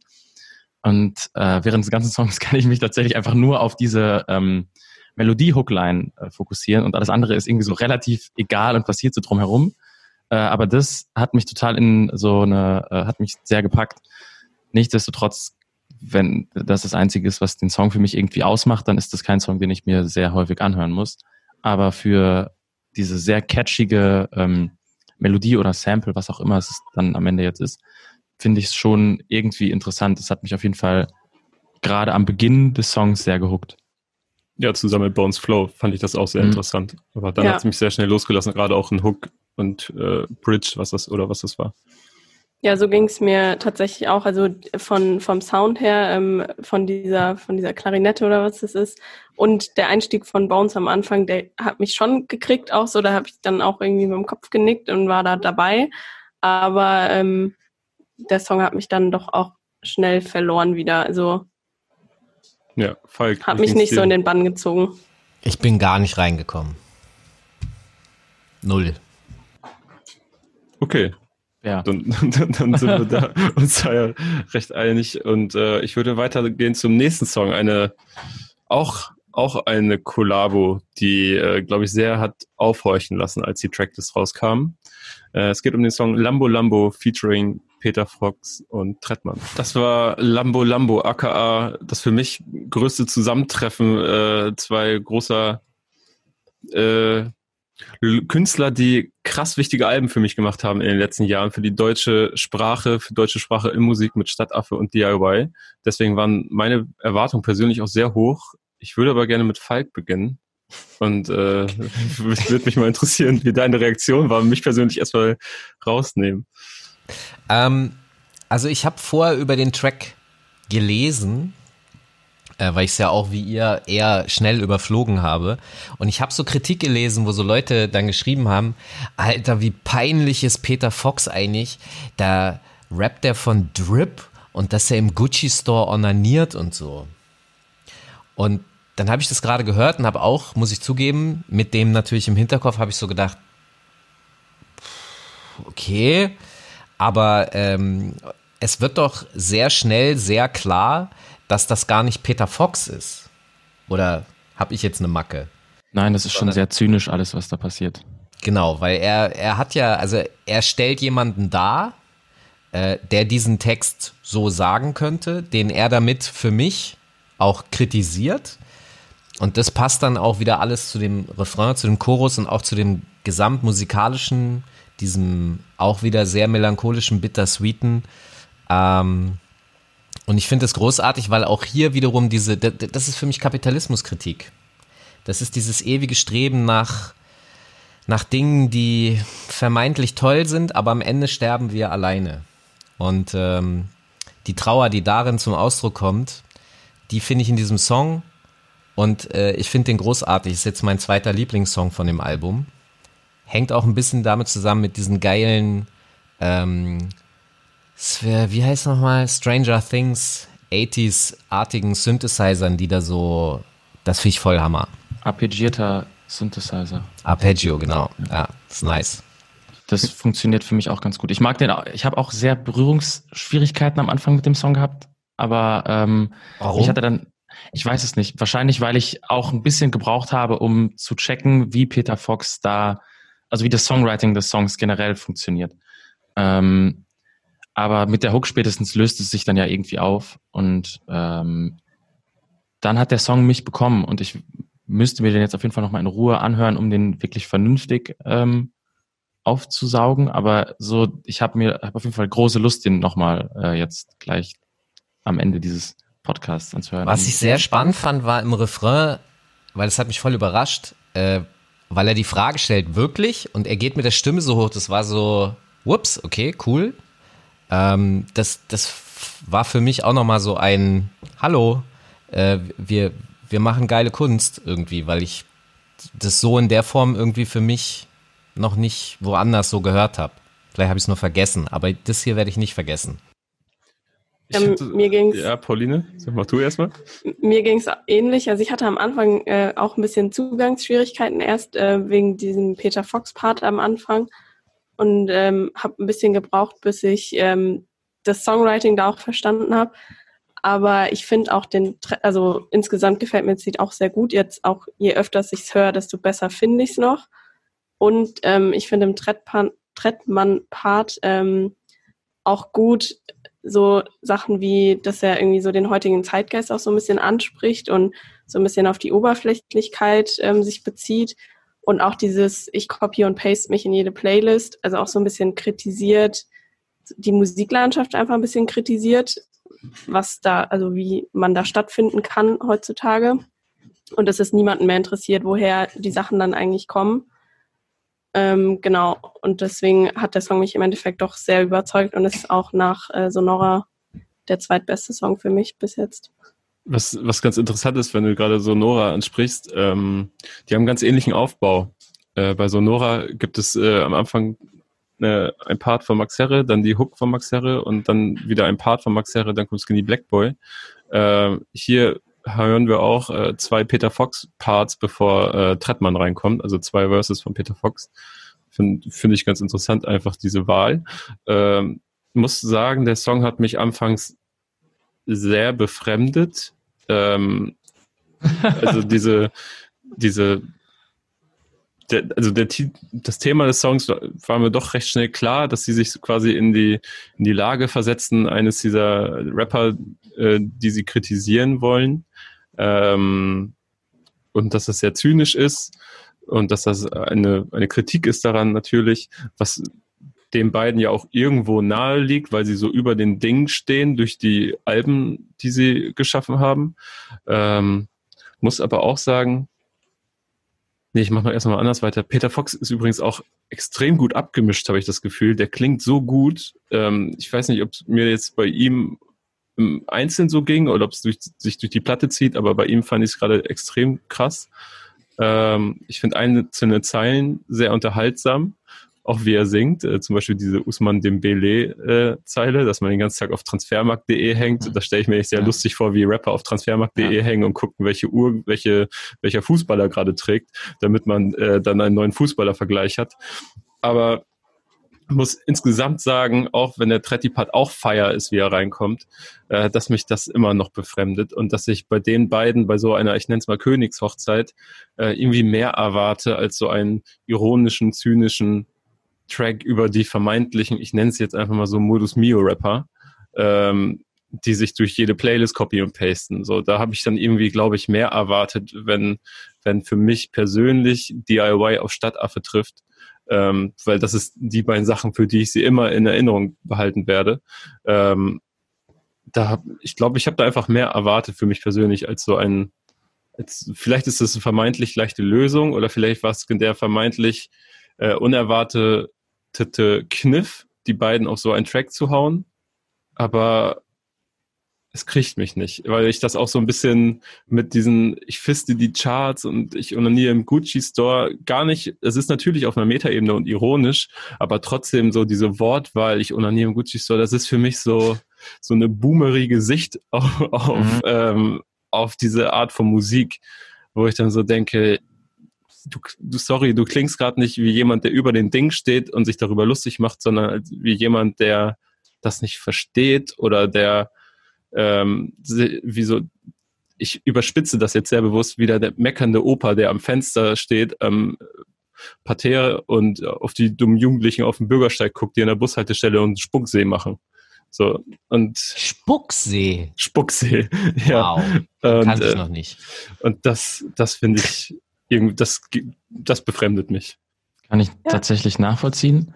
Äh, am Ende ist aber auch so diesen Anspruch, den du vielleicht dann hast, wenn Peter Fox auf Trettmann trifft, ähm, in dem Kontext, in dem dieser Song passiert, ähm, vielleicht auch nicht der richtige, weil es am Ende ja immer noch ein Song auf einem Album von Kitschkrieg ist, also von einer Gruppe, die halt auch in der Regel bisher Alben gemacht haben mit allen Künstlern, mit denen sie arbeiten und immer irgendwie eine, einen geschlossenen Kosmos darum designt haben. Und das passiert ja hier auch wieder in der gesamten Ästhetik mit dieser Ausstellung. Und, ähm, und dementsprechend findet der Song ja auch in dem Albumkontext statt. Und wenn es jetzt eine Single wäre, Peter Fox und Trettmann machen eine Single zusammen, dann wäre wahrscheinlich, vielleicht, wer weiß es, ein anderer Song bei rausgekommen. Ähm, das ist so ein Ding, dass man da vielleicht irgendwie immer noch mal im Auge behalten muss, wenn man den Song irgendwie einordnet. Aber ich verstehe schon, warum der dich so befremdet, ja. Ja, ich kann es auch total nachvollziehen. Ich hätte mir auch irgendwie eine andere, einen anderen Song gewünscht, aber ich hoffe irgendwie sehr, dass die zwei einfach noch mehrere Lieder vielleicht ähm, zusammen veröffentlichen. Ähm, aber ich muss sagen, dass eben der Song jetzt nach mehrerem Hören mir immer zugänglicher wird. Also ich hatte das Problem, was, wie du es gerade beschrieben hast, Kevin, am Anfang auch total. Das hat sich jetzt ein bisschen verbessert auf jeden Fall. Okay. Äh, ich hoffe auch auf weitere gemeinsame Musik sowieso immer bei solchen Kombinationen. Würde jetzt aber mal weiter zum nächsten Song gehen, der auch eine, einen, starken großen Namen in petto hat, wie die komplette Platte eigentlich. Es geht um 17.30 Uhr, ist auch eine Single-Auskopplung. Äh, Feature dieses Mal ist Jan Delay. Wir haben es gerade noch nicht 17.30 nicht ganz. Ähm, Falk ist aber in bester Laune, das kann ich mal so zählen off the record. Äh, sieht man nämlich immer, wie wir hier die Songs hören und manchmal, wenn wir dieses Format mit Falk aufnehmen, dann lacht Falk einfach richtig laut und herzhaft zwischen den Songs. Äh, mich würde mal interessieren, worüber du gerade so herzhaft gelacht hast. Ähm, also, es hat tatsächlich mit dem zu tun, worüber ich mit euch genau in Bezug auf diesen Track auch gern sprechen möchte, nämlich ihr seid junge Menschen und ihr seid eventuell in einem Alter, dass ich, Jan Delay und Trettmann und Peter Fox und Max Herre wir könnten eure Väter sein. Wir sind die ah. sogenannten jungen Menschen. Ihr seid die tatsächlich, ihr seid die, die Young Ones, genau. Ich, habe gerade überlegt, es gibt einen Gegenbegriff zu Boomer, aber er fällt mir gerade nicht ein. Millennials und Gen Z. Nee, ja, es gibt noch mal, noch, gibt noch einen anderen, aber ich habe ihn wieder vergessen. Die, die Zoomer? Die, nee, aber der wäre im Übrigen geil, weil das, das wären wir ja jetzt alle. Die Zoomer. Ich kann das noch mal raussuchen und dir schicken. Aber ähm, ich würde auf verschiedene. fast eine 30, by the way, ne? Man sieht es mir nicht an. Uff. Du, ja. Was? Ja, Wie alt bist du? Ich werde 29 bald. Ja, dann kannst du nicht mein Sohn sein. äh, doch, könntest du, aber. Echt? Ja, Mann. Ist ja schlimmer als ich? In eineinhalb Monaten. Okay. Ähm, ich will nur auf Folgendes hinaus. Also wir haben es hier mit Künstlern zu tun, die jetzt ein paar Jahre mehr auf dem Buckel haben, was ich äh, nicht nur im Songwriting und so äh, den, den Bildern, die, aus denen sie sozusagen aus ihren Weltbildern das kreieren, sondern auch ganz konkret bei den Metaphern. Und deswegen musste ich so laut lachen, weil ich auch irgendwo, dieses Internet ist so groß, irgendwo habe ich gelesen, irgendeiner hat geschrieben und dann bringt Jan Delay Harald Junke. Das, was soll denn das? Und das möchte ich euch jetzt fragen. Er hat diese Harald Junke-Line Sagt ihr euch was? Versteht ihr die und wie findet ihr die? Total geil. Äh, großartig. Ich, ich finde die auch geil und äh, Harald Junke kenne ich in erster Linie durch Sprüche, die ihn zitieren und dass er scheinbar ein sehr bewegtes äh, Leben hat und meistens nur eine Hand frei, weil in der zweiten war meistens ein Drink. Also ich ähm. kenne Harald Junke tatsächlich nicht oder kannte ihn nicht, aber ich finde die Line trotzdem richtig gut. Also ich habe ja ein bisschen dann recherchiert. Ähm, genau, deswegen finde ich die Line auch richtig gut. Ich habe tatsächlich durch ähm, meine Eltern und Großeltern irgendwie in der Kindheit so Harald Junke Sketche und äh, Filme gesehen und verstehe das dementsprechend, aber der Typ, also der Typ ist halt irgendwie so eine Stilikone aus seiner Zeit und ich finde aber so aus der Zeit gefallene Referenzen generell immer sehr, sehr cool und sehr, sehr stilvoll. Ähm, weil das so einen gewissen Mut zur Uncoolness ähm, beweist. Weil man sich ja, wenn man sie bringen muss, definitiv darüber, darüber bewusst ist, in dem Rahmen, in dem das hier passiert, also Kitschkrieg, die in Modus Mio stattfinden, dass das aus der Reihe fällt. Und äh, das finde ich irgendwie immer sehr respektabel. Und äh, gleichzeitig finde ich es auch total geil, dass Jan Delay offenbar noch SMS schreibt und keine anderen Dienste nutzt. Und äh, alle solche Kleinigkeiten, die in diesem Song auffallen, aber das ist so das Einzige, was mir irgendwie äh, Spaß bereitet daran. Wirklich? Ich hatte auch ja. anfangs krasse Probleme mit dem Song und auch befremdlichen auch. Ich meine, Jan Delay ist, ja, ich meine, damals, ich sag mal, aus dem Rap Untergrund oder aus dem Rap in den sogenannten Mainstream geschossen, weil er auf eine äh, groteske Art und Weise gut darin ist, nicht gut zu singen. Und, ähm, ja. und, und das, das macht mir diese Hook auch noch einmal deutlich, weil er, er, er, er quetscht und quietscht dieses 17.30 Uhr irgendwie durch die Membran. Ähm, und, und da verzieht es mir auch manchmal noch das Gesicht, wenn ich den Song so höre. Muss aber sagen, ich bin auch mit äh, Jan Delay aufgewachsen, sei es Eins Bush oder auch ähm, Disco Number One, ähm, Mercedes Dance also. Danach hat es mich alles ein bisschen verloren, muss ich auch sagen, so das letzte Beginner-Album und auch die Solo-Sachen von ihm. Aber ich respektiere und mag ihn als Künstler sehr und auch als Person. Ähm, und mir geht der Song in bestimmten Launen tatsächlich sehr gut rein, aber so für Casual nebenbei mal hören, ich glaube, da würde er wahrscheinlich in häufigen Fällen geskippt werden. Mich, mich fuckt es allein schon ab, dass äh, seine ohnehin schon sehr ähm, spezielle Stimme noch so in Autotune ertränkt wird in dieser Hook, dass es wirklich komplett weird klingt. Und eigentlich mag ich weirde Sachen sehr, sehr gerne. Ich wollte gerade sagen, ja, was ähm, du dann, dann zu Lil Uzi oder so sagst. Ja, aber irgendwie kriegt es mich bei ihm nicht und das liegt wahrscheinlich daran, dass dieses Songwriting so sehr vorhersehbar irgendwie ist auf gesamter Songlänge. Also es ist ja kein Twist drin, sondern es ist ja nur wirklich dieses täglich grüßt das Murmeltier Liebeskummer-Ding. Und ähm, du weißt ab der dritten Zeile, wenn er quasi die ersten vier, fünf Stunden quasi so durchgearbeitet hat, wie der Song weitergeht und wie er zu Ende gehen wird. Und äh, das ist sehr vorhersehbar. Und dass die Hook dann halt nochmal wieder reinkommt und man lässt diese Chance liegen, dann quasi die letzte Hook, da hätte man dann irgendeinen coolen Story-Twist vielleicht noch reinbringen können oder sowas.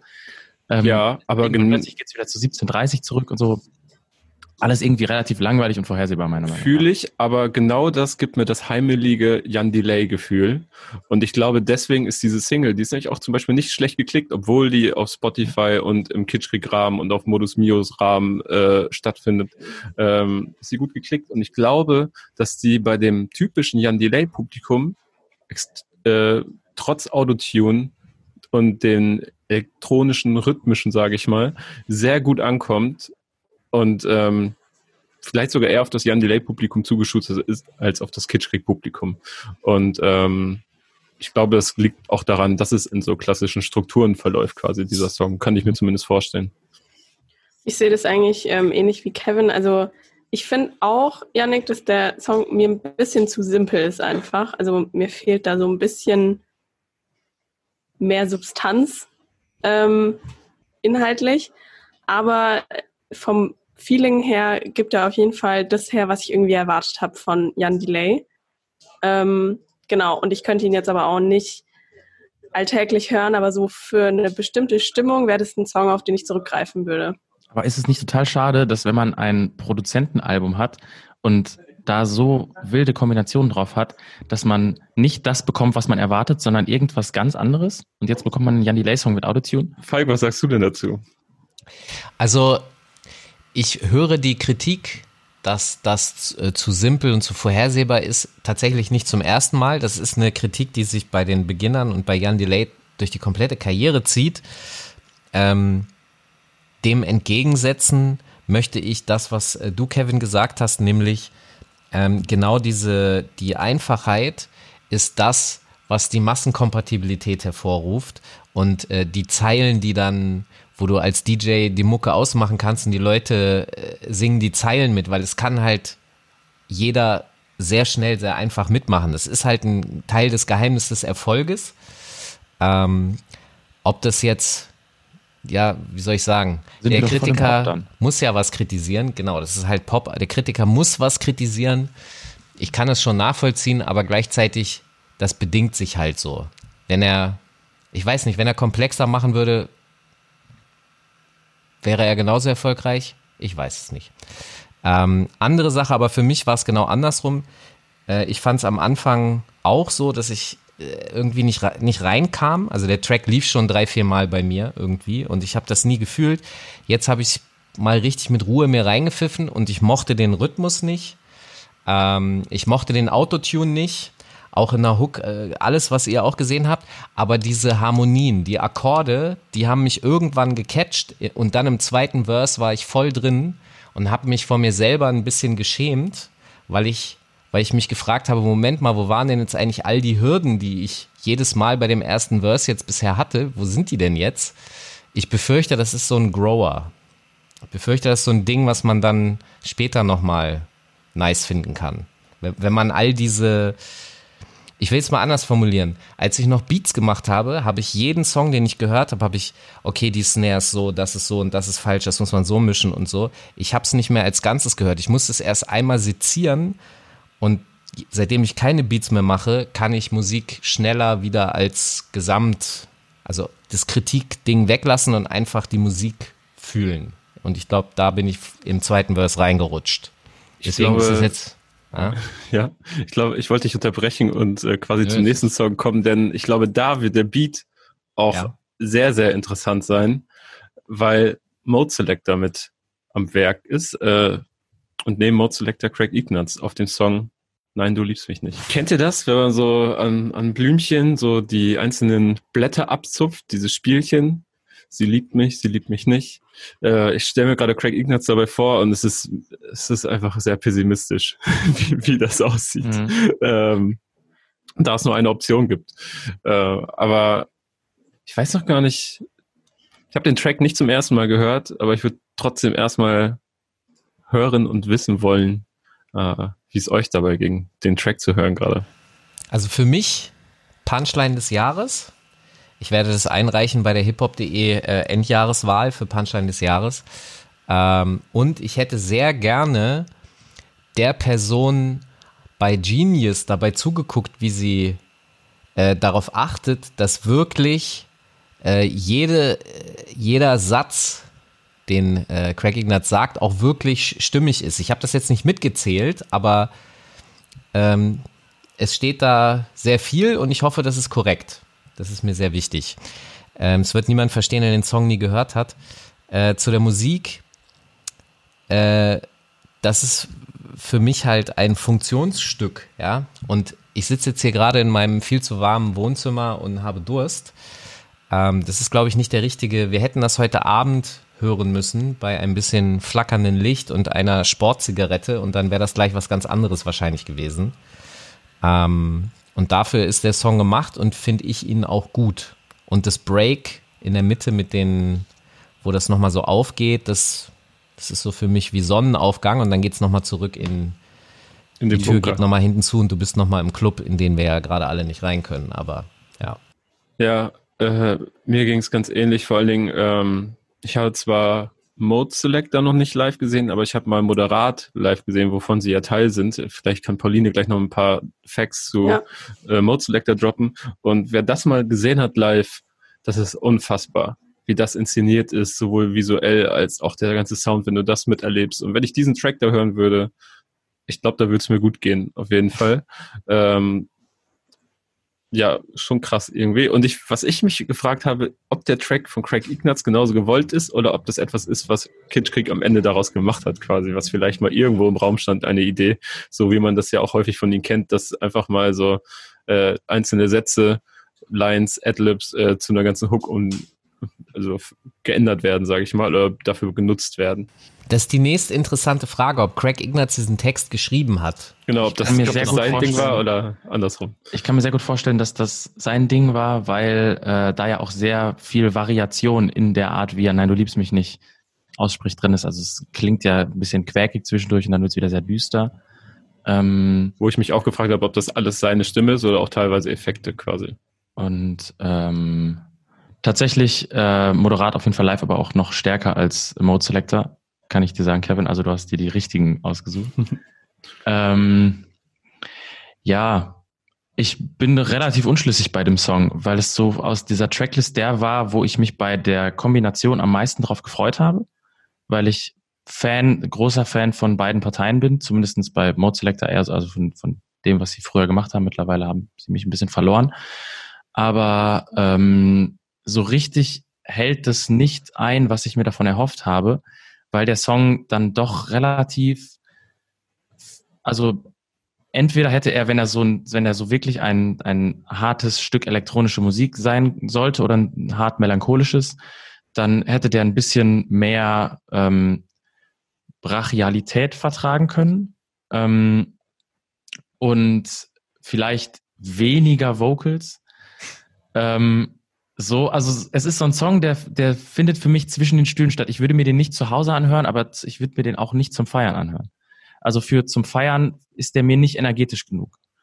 Und, ähm, und deswegen findet der irgendwo so in so einem Niemandsland statt für mich. Ja, tatsächlich. Ja, ich hab, sorry, ich, ich wollte auch nur ganz schnell sagen, so, das ist auch so ein Ding, was häufig diese Art von Songs in mir auslösen.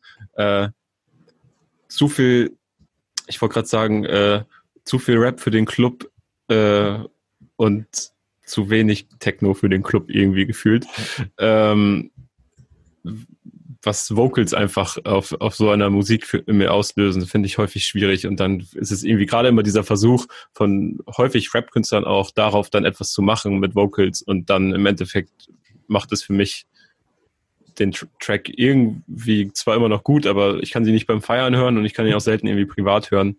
Ist eine schwierige Nummer, was das angeht. Aber ich will noch einmal kurz sagen, dieses, dieser Noise ganz am Ende, wie sich das so zugespitzt hat, auf so ein fast äh, unaushaltbares Level, äh, wie der Song endet, fand ich irgendwie geil. Und ähm, ich finde sowieso, dass Kitschkrieg ihre Producer-Tag immer sehr, sehr, sehr bewusst und gut einsetzen an sehr schönen Stellen und dieses, diese Producer-Tech-Kollabo quasi zwischen Mode Selector und Kids Creek, äh, das hat mich sehr gekriegt, da, da muss ich sehr ins Schmunzel kommen. Aber wer ist denn überhaupt Mode Selector? Wir sind ja hier in einem Rap-Podcast. Genau, dazu erzähle ich jetzt ein bisschen was, ähm, weil Mode Selector war mir tatsächlich vorher auch äh, noch kein Begriff gewesen. Ähm, also es ist ein Berliner äh, Musiker, Produzenten und DJ-Duo und besteht aus Gernot Bronsart, Bronsert und Sebastian Nissari. Ich hoffe, ich spreche es richtig aus. Ähm, genau, und die prägen eigentlich seit Anfang der 2000er Jahre die elektronische Musikszene äh, mit ihren extravaganten DJ-Sets und äh, sind vor allem bekannt für Genreverschmelzungen auch. Genau, und die haben sich Anfang der 90er Jahre gegründet, ähm, so durch die Rave-Szene ähm, vor allem inspiriert in Berlin. Genau, und was vielleicht noch interessant ist zu sagen, dass sie viel mit ähm, Radiohead zusammengearbeitet haben, vor allem mit dem ähm, Sänger von Radio Radiohead, Tom York. Äh, und der ist auch mehr als einmal auf ähm, Alben von denen erschienen. Genau, die waren auch ähm, gemeinsam auf Tour. Ja, und äh, die haben auch schon wirklich mit diversen äh, Künstlern zusammengearbeitet, also auch aus diversen Genres vielleicht interessant, dass, also Miss Platinum, mit der haben sie auch schon mal gearbeitet, auch mit Fettes Brot. Genau, und ich muss sagen, dass ähm, ich eben, als ich die auf der Tracklist gesehen habe, die Kombi, konnte ich damit erstmal nichts anfangen, also weil eben sie mir kein Begriff waren und ich irgendwie nicht so genau wusste, was mich da erwartet. Aber mich hat der Song ähm, ziemlich schnell ähm, gekriegt, irgendwie auch, was Kevin gerade gesagt hat, dieses Mode Selector Kitsch Creek am Anfang, da hatte es mich irgendwie direkt schon. Ich weiß jetzt auch noch nicht so genau, wann, also was das für ein Song ist, wann ich den so hören würde immer, aber ich könnte mir vorstellen, wenn man den auf, ähm, auf einem Konzert oder Festival oder so laut hört, da wäre ich auf jeden Fall auch sehr glücklich mit. Das glaube ich auch. Was ich spannend finde, ist, dass ähm, es so das ist ja auch ein Producer-Kollektiv, Mode Selector. Ähm, Kid Creek, dann haben wir die, ähm, komme jetzt gerade nicht drauf, die Crowds, ähm, die für mich alle auf internationalen äh, Standards sowieso ohne Probleme mitspielen können, die aber vor allem sich dadurch auszeichnen, dass sie auch einen eigenen Charakter mitbringen, eine eigene Interpretation. Ähm, und das hier ist auf gewisse Art und Weise wahrscheinlich der Versuch gewesen, das zu verbinden. Ich sag mal so, ich habe vor ein paar Tagen habe ich Kitsch Creek interviewt und sie haben mir gesagt, dass Mode Selector eher ablehnend war. Um nicht zu sagen, sie haben es mehrfach abgelehnt und sie haben mehrfach nochmal nachgefragt, ob man es nicht machen will. Und Mode Selector ist ja auch der, der erstgenannte Vocal Trigger im Producer Tag. Ähm, also ich glaube, dass die Ausrichtung deshalb eher nach Mode Selector gemacht wurde, damit man den Gast glück eventuell ist das sogar immer so, das weiß ich gar nicht, aber dass der Gast sich wohlfühlt und äh, man da Sachen ausbreitet und das Kid Creek so gewisse Rave äh, und Techno-Einflüsse haben, ist ja unwiderlegbar. So.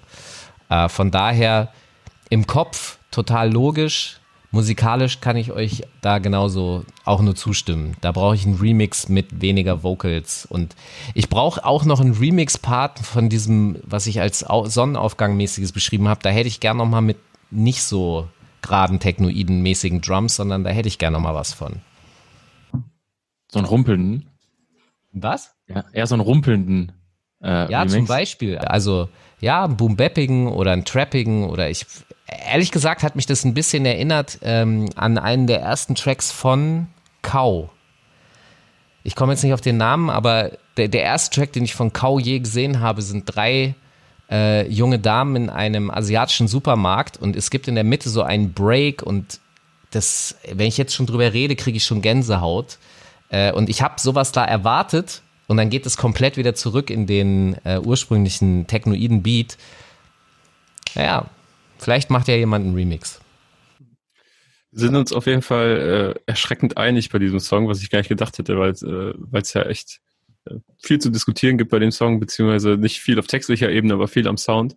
Ähm, ich würde direkt mal weitergehen zum nächsten Song. Auch eine Kombi, die wir schon kennen, ähm, zwischen Ali Neumann und Trettmann mit dem Song keine Angst. Eine altbewährte Kombi, Ali Neumann und Trettmann, ähm, denn auch in altbewährter Qualität. Janik, ich frage dich mal als erstes.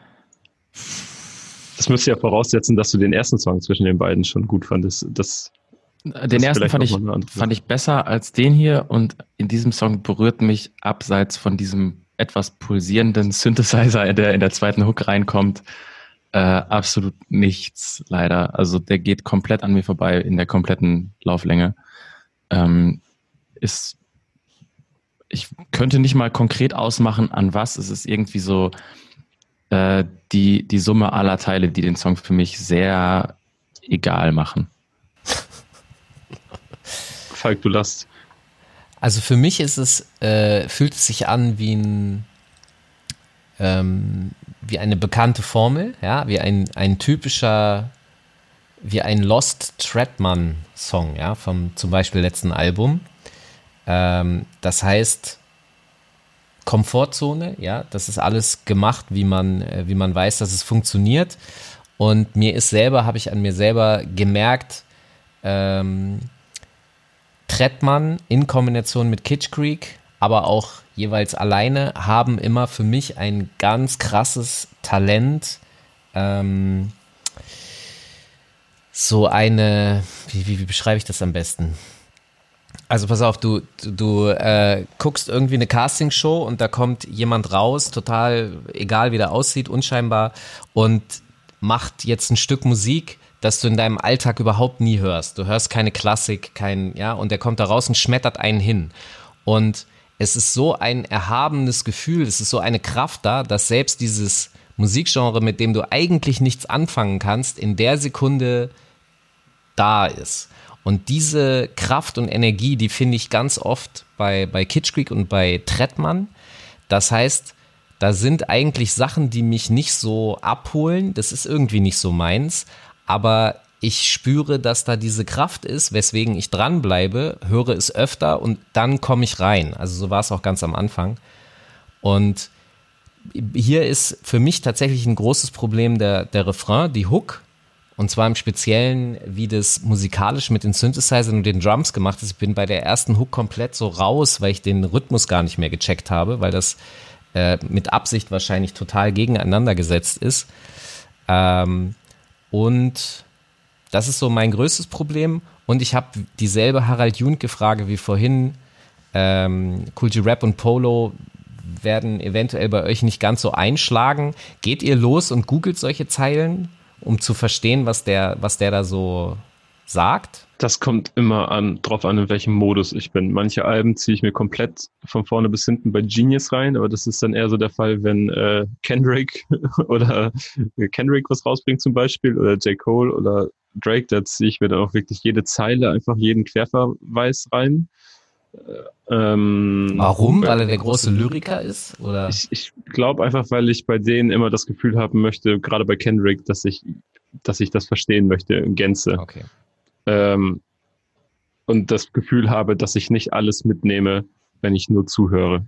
Mhm. Ähm, das, das Gefühl habe ich jetzt da eher nicht manch, ja, jetzt, wenn diese Referenz speziell mit Cool G Rap, die würde ich glaube ich nicht nachgucken. Ich glaube, dafür wäre mein Trigger nicht groß genug. Aber ich muss auch sagen, ich befinde mich gerade in so einem kleinen, ich nenne es mal Tal, was äh, mein Aufarbeiten angeht von Hip-Hop-Geschichte. Da war ich äh, lange Jahre deutlich krasser unterwegs, aber ich merke, wenn man den ganzen Tag mit Hip-Hop zu tun hat, manchmal will ich dann abends auf Netflix nicht noch Hip-Hop Evolution gucken, ähm, aber ich, bin, ich weiß, dass diese Zeit wiederkommen wird und dann werde ich das auch alles auf Lunge ziehen. Aber gerade bin ich da nicht so drin. Ja, mir geht es ähnlich. Also ich ähm, schaue da auch eher bei gerade die zwei Künstler, die du auch genannt hast, also Kendrick Lamar und J. Cole, sind so Künstler, wo ich mir dann mal mehr ähm, bezogen auf die, die einzelnen Lines was reinziehe und irgendwie jeden Verweis verstehen will. Ähm, das wäre jetzt hier bei mir auch nicht unbedingt der Fall. Und ich muss sagen, also mich erinnert der Song auch stark an den ähm, Song, den die zwei schon zusammen gemacht haben. Ich finde, der ist irgendwie auch ein bisschen ähnlich aufgebaut oder so, also hört sich irgendwie so sehr ähnlich an, geht in so eine ähnliche Richtung, auch irgendwie so inhaltlich habe ich das Gefühl, dass es auch in so eine ähnliche Richtung geht. Ähm, und das finde ich ein bisschen schade, weil ich fand den letzten Song sehr gut von den beiden, also Zeit steht, hieß der ja und fand auch, dass Ali Neumann da berechtigterweise mit draufgeholt wurde und ähm, das total gepasst hat.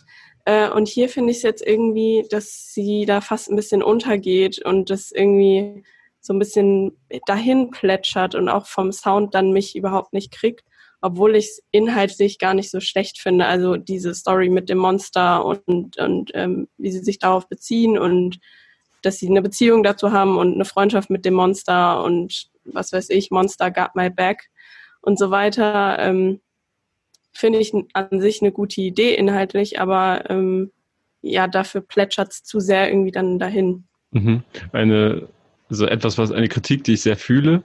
Ähm, mich erinnert es auch sehr an den ersten Song der beiden, den ich auch sehr, sehr, sehr mochte. Und muss auch Falk dazu stimmen. Bei mir hat es sich beim ersten Hören, dass ich höre ihn jetzt nicht zum ersten Mal, aber auch direkt kam der Gedanke, es klingt irgendwie wie so ein, äh, wie ein Song, der auch dabei in, bei den Sessions entstanden ist, bei dem auch keine Angst, äh, keine Angst sage ich schon, doch so heißt Zeit es. Ne? steht. Zeit steht, äh, entstanden ist. Und ja. äh, fühlt sich so ein bisschen so an, als hätte man sich damals halt für den anderen Song entschieden. Und ähm, ist aber nicht aber so. Ich habe gefragt. Okay, und das Bild also des nicht in Bezug auf den Track, aber die haben, die haben alles neu gemacht. So haben sie es mir zumindest erzählt. Ja, weil das ist auch eine Frage, aber da kommen wir, glaube ich, ein Fazit zu, was mich sehr interessiert, wann das alles entstanden ist und was mhm. vor allen Dingen in den letzten zwei Jahren noch in diesem Album gemacht worden ist. Äh, aber ja, ja, ich muss auch sagen, ist ein bisschen an mir vorbeigeplätschert, was ich schade finde, weil ich Ali Neumann sehr mag. Ich mag Kitschkrieg und Trettmann die Kombination. Ich mag Trettmann und Ali Neumann die Kombination sehr, aber ja. ähm, ich dachte vor allem, weil später kommt ja noch ein Song mit Trettmann und Nena und für mich ist das so ein bisschen die junge Version. Also mhm. sie erinnert mich total an Nena und deswegen so hätte ich es spannend gefunden. So, aber dafür, also wie gesagt, er plätschert ein bisschen leider ja. an mir vorbei. Ja. Spannend finde ich noch, dass das Monster natürlich auch eine Figur ist, die bei Ali Neumann immer häufiger auftaucht. So und auch die zweite EP hieß ja Monster. Ja. Ähm, ja, vielleicht kommt das daher, dieses Bild. Ja, oder von Culture Candela. oh Gott. Das wäre wieder so. cool. Das wäre wieder cool. Ja, Yannick, was wolltest ja, du noch sagen? Nicht. Ach, alles gut, wir können weitermachen. Okay, dann ähm, würde ich einfach mal zum nächsten und damit vorletzten Track kommen. Äh, oh Junge, featuring Rin und Cool Savage. Oh Junge, auch eine Single-Auskopplung des Albums, äh, kam am 24.07 heraus, gemeinsam mit äh, International Criminal, wenn ich mich gerade richtig erinnere. Und ähm, ich persönlich hatte hohe Erwartungen. Was denkt ihr, sind Rin und Savage zusammen mit Kid Shriek das Update, das Top-Level? Wie sie es selbst ich, in der Hook sagen. Also ich hatte, an, ich hatte auch sehr hohe Erwartungen an den Song. Ich dachte irgendwie, dass das eine, also für mich eine sehr coole Kombi wird. Ähm, irgendwie hat er mich nicht ganz gekriegt, leider. Ähm, auch wenn ich an sich, also es ist ja irgendwie, es hört sich so ein bisschen an wie so ein Gameboy-Sound, würde ich es mal beschreiben. Ähm, ich glaube, Kid Krieg hat sich da so ein bisschen an Grime äh, orientiert auch. Ähm, Finde ich nice. Aber irgendwie plätschert es auch so ein bisschen an mir vorbei. Also beim ersten Mal hören hat es mich überrascht, weil der Sound halt was anderes war ähm, was ich jetzt noch nicht so oft gehört habe ähm, und was auch jetzt auf dem, also mit dem Song davor äh, auf jeden Fall ein Bruch ist oder halt auf jeden Fall nicht anschließt an den letzten Song ähm, musikalisch, aber ja, irgendwie Top-Level, so wie sie es selbst sagen in der Hook, wäre es jetzt für mich nicht. Für einen von euch beiden, Yannick, Falk. Ähm, also für mich ist das so ein bisschen der heimliche Star des Albums, dieser Song. Ähm, Weil, also ich bin, als der angekündigt wurde, bin ich mit absolut keinen Erwartungen daran gegangen, ähm, weil ich generell so großen Kollabos und ähm, gerade wenn sie so, so untypisch erscheinen, immer erstmal sehr skeptisch gegenüberstehe. Ähm, und ich wurde am Anfang auch doch ziemlich enttäuscht. Also ich habe mir den Song nach Release als Single kaum angehört. Ähm, jetzt aber seit das Album draußen ist, noch zwei oder dreimal und der geht mir mittlerweile richtig gut rein, weil irgendwie nichts so richtig ähm, zusammenpasst. Wenn ihr versteht, wie, wie ich meine. Also ja. der Beat ist grimy, aber es rappt niemand von denen so richtig grimy, sondern ja. eher so klassisch. Ähm, Rins, Adlibs sind komplett drüber und äh, viel zu laut abgemischt und auch im Verhältnis zu den sonst sehr lauten Adlibs, die hat auch noch viel zu lang und viel zu präsent. Ähm, der Savage-Part ist auch, also gerade in dem, wie Rin den Song dann aufbaut, irgendwie ähm, so ein großes Fragezeichen für mich und ähm, dann, dann halt auch diese einzelnen Lines, Battle mich in Röhrenjeans und ähm, also wie sie sich gegenseitig halt so die Referenzen hin und her schieben.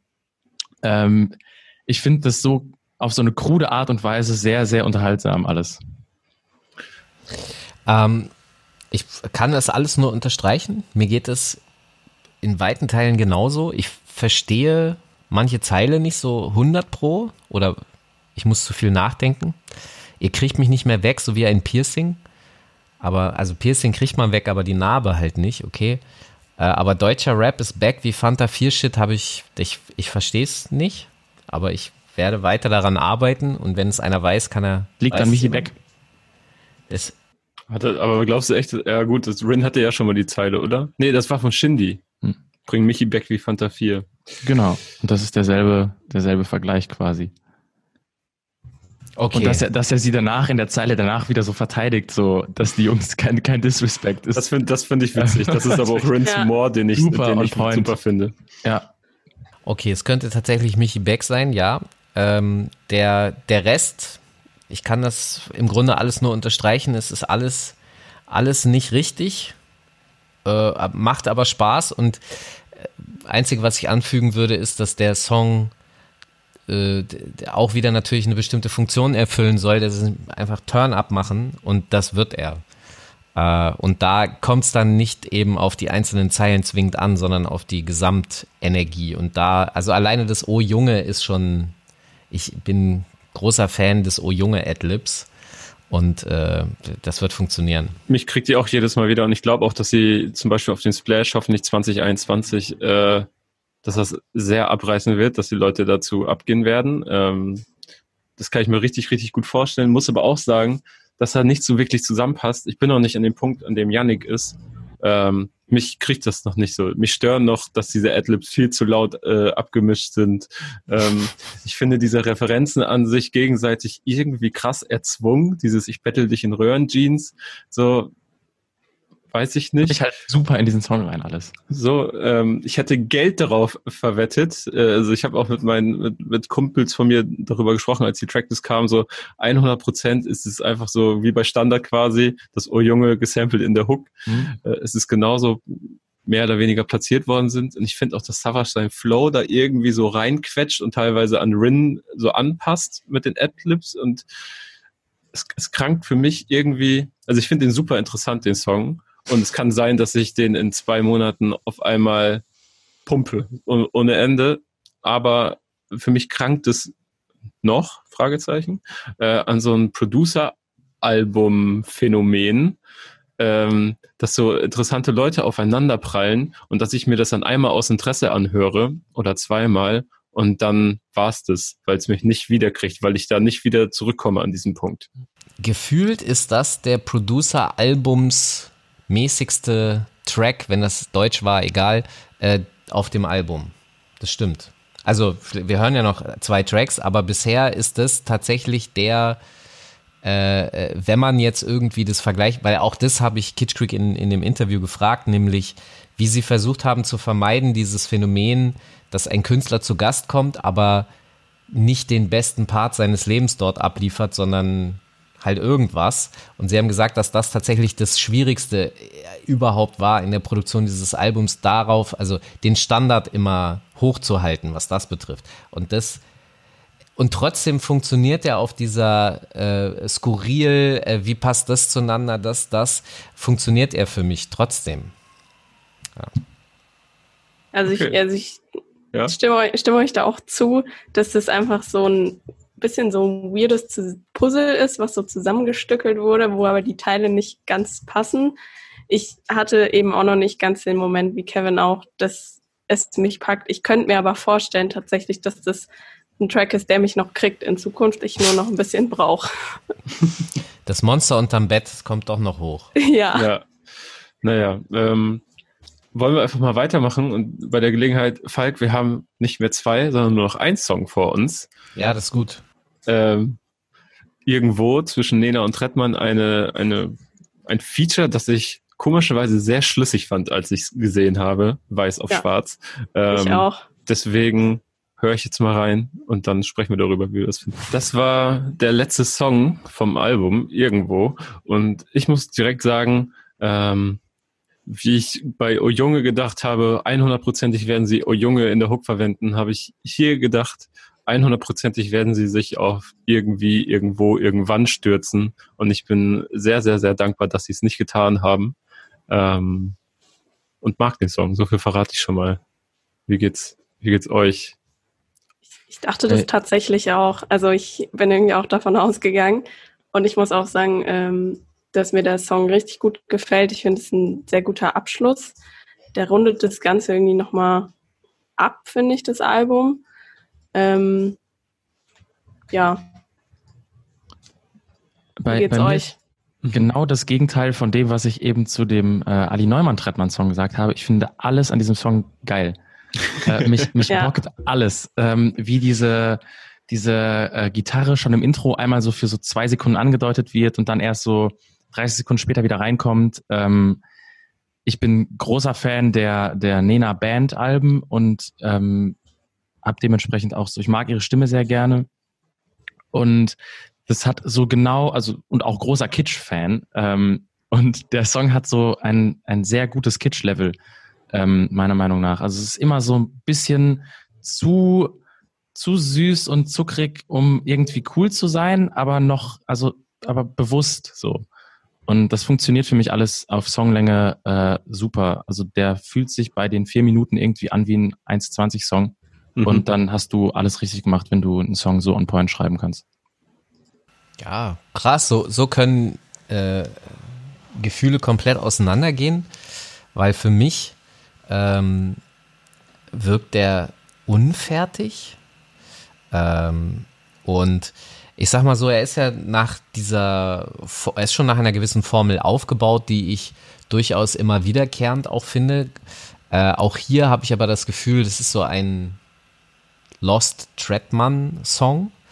Ähm, und mir fällt halt auf, dass viele Gäste wirklich nur für die Hook da sind und sonst eigentlich nichts beitragen. Das hat mich bisher nicht so gestört. An dieser Stelle hätte ich es, also bei diesem Song hätte ich es gut gefunden, wenn Nena nicht nur die Hook macht, sondern wenn sie auch einen eigenen Part zum Singen bekommen hätte. Da kann man sich ja auch was äh, zu überlegen oder so. Aber und wahrscheinlich daraus resultierend habe ich das Gefühl, dass es nicht fertig ist, weil Nena muss ja jetzt nochmal abliefern. Und keine Ahnung, also der irgendwie, da, da hat es das erste Mal so richtig geclasht. Ich glaube, ich hatte eine Erwartungshaltung und die ist, das ist mein Problem hier. Mhm.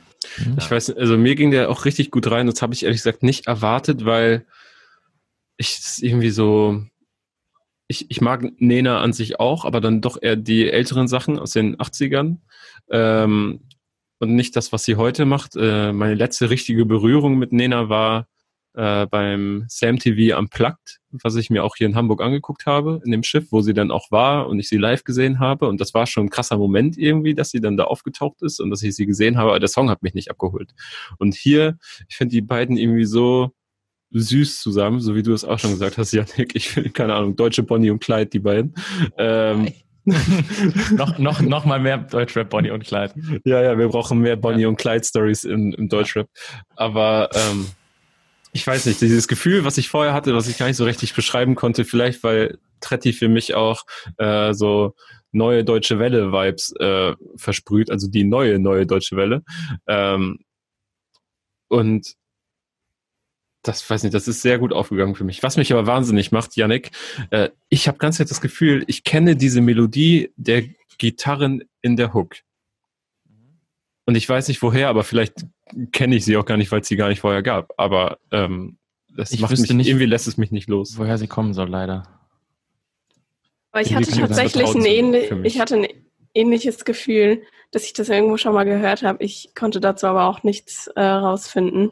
Ja, aber ähm, auch, ich muss sagen, ähm, wenn dieser Song beinahe vier Minuten lang ist, ich habe gar nicht drauf geachtet, tatsächlich drei Minuten 41. Äh, für mich kam er auch sehr viel kürzer vor, weil er mich irgendwie sehr kurzweilig unterhalten hat. Ich fand den auch sehr schön. Ja, Also, also, ich ich, glaube, muss, ich muss dazu sagen, dass ich ein bisschen verstehe, was Falk meint mit, ähm, dass so ein bisschen der Part von Nena fehlt. Mhm. Jetzt, wo er es gesagt hat, fällt es mir auch ein bisschen auf, dass ich es noch besser gefunden hätte, wenn auch noch ein Part von ihr dabei gewesen wäre und nicht nur die Hook. Aber dennoch ähm, geht der Song mir auch einfach richtig gut, also super gut rein. Äh, also ich glaube, die, die Gitarre, die du meintest, das ist ja, das ist ja so eine Jazz-Gitarre. Ähm, und die ist recht typisch Jazz-Gitarrenmäßig gespielt. Also deswegen kann ich mir vorstellen, dass, dass sie das irgendwie bekannt vorkommt, aber nicht zwingend vielleicht äh, Deutschrap fresher denn je ist an der Stelle, eventuell. Ähm, und ich mich gefragt habe, aber woher kommt das? Und ich sehe hier in den Credits das Bilderbuch an diesem Track mitgearbeitet haben. Die müssen da irgendwas mitgeschrieben haben. Und ich weiß noch nicht, wer ist Silvio Brunner? Ist das der, der Sänger von Stereolux? Das sagt mir jetzt nichts. Äh, auf jeden Fall haben die aber daran mitgearbeitet und ich nehme an, weil das ist schon, es ist schon feststellbar, dass ähm, da, also der Song ist erstmal so happy, das Kitsch Creek ist für mich eigentlich, steht eher für Melancholie. Das hier ist sozusagen so, das hat mich auch so ein bisschen überrascht, so, hä?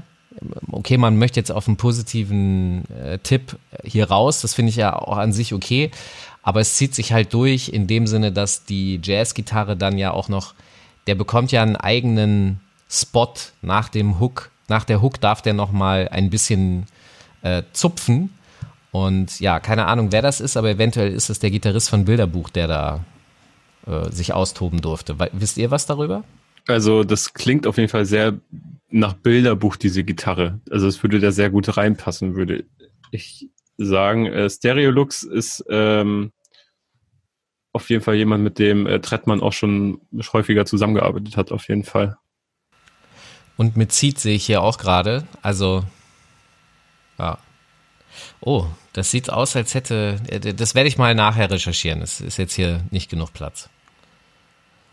Schweiz sehe ich hier gerade. Du Genau. musst mich unterbrechen, sonst laber ich Ich habe auch zum weiter. Beispiel mit Trettmann und Pronto zusammengearbeitet. Aber Yannick, äh, hast du da mehr Infos? Du bist doch in solchen Sachen eigentlich immer sehr gut eingearbeitet. Äh, Über Silvio Brunner? Nein, Ja. ich habe äh, leider noch, ich habe gerade angefangen zu googeln, aber ähm, leider keine Infos parat, die ich jetzt rausnörden kann. Ich ärgere mich ein bisschen innerlich auch. Ich, ich, ich kann auch nichts, aber es ist, es klingt relativ logisch, als dass die, wenn man sich schon äh, Leute von Bands, die Instrumente richtig spielen können, dass die dann auch ihren Platz kriegen. Also das Ich sehe gerade, dass er aus Zürich kommt und ähm, mit Fizzle und Tretti schon Kontakt hatte, wenn sie da mal gespielt haben und noch bevor Kitschkrieg gegründet worden ist. Also es ist auch eine Kombination, die schon weit zurückreicht, auf jeden Fall. Und äh, ja, macht auf jeden Fall auch Dancehall-Mucke, was Sinn macht. Ja. Aber dann würde ich mal so langsam nach unseren knapp drei Stunden, die wir hier schon aufnehmen, ist mal wieder ein XXL-Album des Monats, ähm, ins Fazit rutschen. Bei wem darf ich anfangen? Ist sich jemand schon sicher?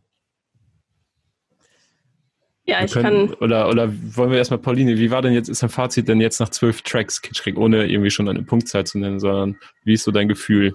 Wie lässt sich die Ich- Platte zurück?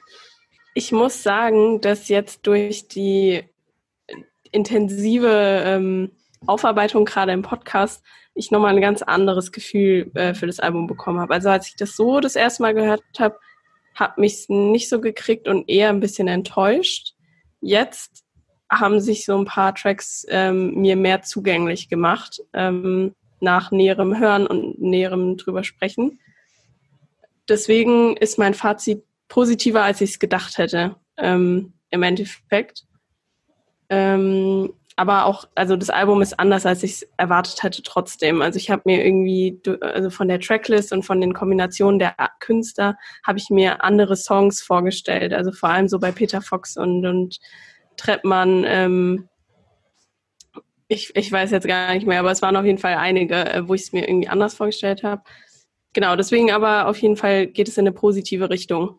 Aber Punktzahl soll ich noch nicht abgeben? Nee, oder? lieber halt nochmal kurz für dich. Ja. Äh, Falk, ähm, wie, wie wäre denn dein Fazit, nachdem Pauline jetzt schon ein bisschen mit der Erwartungshaltung zu kämpfen hatte? Ähm, ich verstehe, ich kann sehr gut nachvollziehen, was du gesagt hast, weil ähm, ich glaube, dass das vielleicht ein häufiger vorkommendes Phänomen bei Kitsch Creek ist, weil mir ging das zum Beispiel mit dem zweiten Trettmann-Album auch so, dass ich es gehört habe und gedacht habe, nee, irgendwie nicht. Es war, es war für mich kälter und, und reduzierter noch als das äh, Do-It-Yourself-Album. Und dann kam es aber von hinten so. Also theoretisch, es hat mich verfolgt und hat sich dann eingegraben. Das heißt für mich, also das ist das, was ich vorhin auch schon mal gesagt habe, dass die so eine Qualität mitbringen, dass das, dass das dass es wächst, dass es später kommt. Und ähm, wenn ich ehrlich sein muss, es gibt diese Sachen, die, das hörst du das erste Mal und das ist dann sofort äh, cool und äh, du machst ein Sting-Face und denkst, wow, Alter, das ist das Beste, was du je gehört hast. Aber es sind eher die Grower-Sachen, die mich lange verfolgen, weil sie einfach anscheinend eine tiefere Qualität haben als diese ganz offensichtlichen, ähm, die so einem ins Gesicht springen. Ähm, und das ist bei diesem Album für mich auch so. Ähm, paar Sachen sind an mir gewachsen, habe ich ja auch mehrfach gesagt. Und äh, ja, das ist so mein Gesamtfazit. Okay. Ich, ich kann damit sehr neudeutsch, äh, Achtung, Trigger Alert, relaten. Ähm, Der war okay. Denn, okay. Denn, ja, die Erwartungshaltung, es ist schwer. Ich bin auch jemand, der häufig an Alben kleben bleibt, die mich äh, auf dem ersten Hören gar nicht so krass abholen, sondern die mich über Dauer bekommen, äh, weil ich ihnen immer wieder ne, entweder eine Chance gebe oder weil sie mich, so wie du so schön gesagt hast, verfolgen. Äh, bei Kitschkrieg habe ich irgendwie, bevor wir diese Folge aufgenommen haben, das Gefühl gehabt, dass sie ihr Momentum so ein bisschen, das hört sich dumm an, weil die immer noch super erfolgreich sind und natürlich krasse und auch gute Mucke machen, aber ihr Momentum irgendwie einen Ticken verpasst haben. Weil wer, ich denke ganz Zeit, wäre dieses Album vor zwei Jahren gekommen, ohne zu wissen, was vor zwei Jahren davon überhaupt so stand, aber wir wissen ja nur, dass sie lange daran gearbeitet haben und lange darüber gesprochen haben, dieses Album rauszubringen, ähm, dann hätte es mich, glaube ich, vollends umgehauen. Und irgendwie hat sich das so ein bisschen verschoben mit der Zeit und ich kann gar nicht so richtig erklären, warum. Ähm, ich glaube, damals war auch so das Trettmann-Release so ein bisschen im Weg. Äh, da hatten ja auch viele dieses Phänomen, dass, dass äh, sie erst mit der Zeit in das Trettmann-Album reingekommen sind, weil DIY so große Fußstapfen hinterlassen hat. Ähm, da hatte ich gar nicht so diese Probleme. Da bin ich relativ schnell reingekommen und fand es auch gut. Äh, jetzt, dieses Kitschkrieg-Album nimmt ja witzigerweise, obwohl äh, Trettmann nicht an jedem Song beteiligt ist, aber tritt ja in quasi doppelt so große Fußspuren, weil es diese beiden Trettmann-Alben quasi äh, gegeben hat im Vorhinein und man daran Kitschkrieg auch so ein bisschen misst, habe ich das Gefühl. Und an den ganzen EPs davor, die alle für, als sehr gut befunden worden sind. Und äh, ich muss sagen, dieses Gefühl ist jetzt durch das Hören und dieses äh, krass detaillierte Besprechen, wie wir es hier tun, wieder abgeflacht. Aber es ist auch noch nicht ganz aus der Welt geschafft für mich. Also ich finde es einerseits sehr, sehr interessant und sehr, sehr gut. Andererseits ist wahrscheinlich meine Erwartungshaltung im Weg und sind da so ein paar Songs dabei, die ich auch tatsächlich einfach nicht so gut finde. Janik. Ja, ich würde. Oh, sorry, Pauline. Ja, ich würde vielleicht auch noch mal ganz kurz äh, daran anschließen, was Falk auch gesagt hat. Ich hatte nämlich genau dasselbe auch bei dem Trettmann-Album, wie er das äh, beschrieben hat. Da habe ich da auch schwer getan. Mir war das auch zu kalt irgendwie erstmal zu. Ich habe da nicht so den Zugang gefunden und war dann irgendwie auch ein bisschen enttäuscht eben, dass es äh, nicht so geworden ist, wie ich mir das äh, gewünscht habe im ersten Moment. Aber dann hat mich das auch so verfolgt. Und ich glaube auch, was du gemeint hast, dass ähm, das Momentum ein bisschen drüber war, aber ich könnte mir eben vorstellen, dass das Album mich auch so ein bisschen verfolgt nochmal, auch wenn ein paar Lieder dabei sind, die ich, wie gesagt, nicht so gut finde, aber ich könnte mir vorstellen, dass es ähm, je länger, je öfter ich das höre, mhm. desto mehr du, vielleicht, vielleicht braucht es auch nur das eine Erlebnis für mich, so der, der Splash-Kick, auf dem das alles gespielt ja. wird, oder die Listening-Session, wo sie das Album quasi gerade ausstellen, mit so Voll. Visuals und so weiter und einer guten, einem krassen Soundsystem, wo ich dann auch bin, boah, jetzt habt ihr ja. mich aber. Aber naja, ich frage mal, was äh, mein Lieblingsnerd, Yannick Wilmsen sozusagen hat. Ähm, ich finde es relativ interessant in diesem Kosmos mit der Ausstellung und wie es sich alles aufgebaut hat und so. Aber ähm, als Album gefällt es mir irgendwie nur in Fragmenten. Also so, es gibt wenige Songs, die mich wirklich packen ähm, und die ich auch, also so, es ist am Ende weder ein richtig gutes Album für mich geworden, noch eine Sammlung an Playlist-Material, sondern es ist irgendwie etwas, was so genau dazwischen stattfindet. Also so, um auf meine Erwartungshaltung zurückzukommen. Ähm, weil es für eine Single Collection irgendwie dann doch zu sperrige und ähm, dadurch irgendwie interessante Sachen hat, wie das Savage und Rinding und äh, wie den Janni Lay Song und wie das äh, Mode Selector und Craig Ignatz Ding oder so. Ähm, und gleichzeitig, also ich komme, ich finde nicht so richtig rein in dieses Album und ähm, ich werde es, glaube ich, auch nicht so häufig rezipieren dann nachträglich, aber ich finde den Anspruch, den sie daran stellen, irgendwie gut, auch wenn es vielleicht an den Ambitionen dann am Ende nicht ganz geglückt ist, was man versucht hat, damit umzusetzen, weil es entweder zu viel gew gewollt ist und nicht so stilsicher und gut, also stilsicher ist es schon, aber nicht so gut umgesetzt ist, wie es dann hätte sein können, um ein gutes Album zu werden. Äh, die Songs aber nicht alle so stark sind, dass ich, dass ich Bock habe, jeden Song einzeln in anderen Moods zu hören. Könnt ihr das so ungefähr nachvollziehen, worauf ich hinaus möchte? Ja, ja. ich kann es, glaube ich, nachvollziehen. Also, wenn du, wenn du das so sagst, dann fällt mir das auch auf, dass ähm, es funktioniert, glaube ich, nicht so gut als Album. Ähm, und ich glaube, Kitsch Creek funktionieren besser, wenn sie mit einem Künstler dann 10, 12, 13 Tracks machen. Ähm, da können sie, glaube ich, einfach noch besser kann man gemeinsam die Qualität entfalten, die diese, die dieses Kollektiv äh, ausmacht. Und es ist eher so, dass ich mir einzelne Sachen picke und sie zu anderen Sachen dazu packen würde. Aber das als Einzelalbum, das kann ich schon nachvollziehen, ja. Ja, das, das ist sehr gut beobachtet, finde ich. So, das ist bei mir, glaube ich, auch so, wenn sie einen einzelnen Künstler oder vielleicht ein Duo oder so an der Hand haben, auf jeden Fall mit einer bestimmten oder in einem Arbeitsteam bleiben, in einer Arbeitsgruppe, dann finde ich das, glaube ich, äh, finde ich das auch sehr gut. Und jetzt ein bisschen der rote Faden geht mir ab. Äh, ich würde aber dann direkt einfach mal mit Yannick beginnen, was die Punktzahl betrifft. Wir bewerten das ja immer in einer Zehner-Skala, was, glaube ich, sehr schwer ist bei dieser Platte. Ähm, ja. Deswegen ähm, mache ich einfach mal den dummen Move und lass dir den Vortritt. Ja, ich tue mich da jetzt sehr schwer. Ich würde sagen, und das ist auch überhaupt nicht disrespectful gemeint, aber so eine gute sechs von zehn ist es am Ende, weil ich nicht glaube, dass ich zu der Platte zurückkommen werde und auch die Singles sich schon weitestgehend für mich verbraucht haben. Ja, hart, aber gerecht und begründet. Ähm, ich glaube, bei mir landet es bei einer 7. Ich habe jetzt gerade mal so ein bisschen runtergezählt und ich hadere selber mit mir, weil ich eigentlich Standard in fünf Minuten ja nicht drin haben will.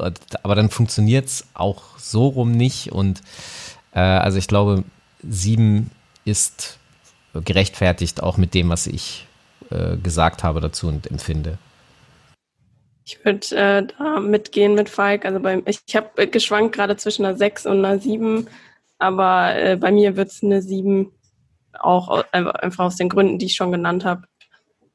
Ja. ja, bei mir sieht das ganz ähnlich aus. Ich habe ganz lange, weil ich, ich habe schon während des Podcasts drüber nachgedacht, um Himmels Willen, was gibt's zu diesem Album auf einer 10er-Skala? Ähm, auch aus genau den gleichen Gründen, die ihr schon alle angebracht habt, äh, habe ich zwischen einer 6 und einer 7 geschwankt. Bin dann schlussendlich aber doch bei einer 7, weil die Singles, die mir gut gefallen, mir so gut gefallen, dass ich da auf jeden Fall zurückkehren werde und alles andere, ähm, alles andere als ideenlos finde, sondern einfach für mich da immer irgendwas dabei ist, was nicht passt, komischerweise. Und der rote Faden mir so ein bisschen abgeht und ich glaube auch einfach für mich persönlich das Momentum. Aber gut, haben wir jetzt den, den Blockbuster, drei Stunden haben wir jetzt hier produziert. Ähm, wenn ihr als Hörer, ich sitze hier in meinem Zimmer, es ist so warm hier drin, es ist unglaublich. Ja auch. Ähm, wenn ihr als Hörer bis hierhin gehört habt, dann habt ihr sicherlich eine Meinung. Dann äh, habt ihr kein Leben. aber, live. aber habt eine Meinung jetzt zum Kitschkrieg-Album und äh, lasst uns sie sehr gerne wissen. Und hört ansonsten, wenn ihr immer noch nicht die Schnauze voll habt nach diesem ewig langen Talk, das Apache-Album, das Album des Monats zum Apache-Album letzten Monat. Und ansonsten sehen wir uns, sehen und hören wir uns im September wieder. Äh, mal gucken, was wir dann für ein Album besprechen. Wir freuen uns auf jeden Fall auf Empfehlungen. Ansonsten äh, möchte ich mich bedanken auf jeden Fall, dass ihr euch alle bei diesen Temperaturen eingeschlossen habt, äh, Fenster geschlossen und Ventilatoren so gut es geht ausgeschaltet habt. Äh, ja, danke schön. Danke Falk, danke Pauline, danke, danke Janik. euch. Gerne, danke euch. Gerne. Bis bald. Macht's gut. Schönen Ciao. Abend noch. Tschüss. Ciao.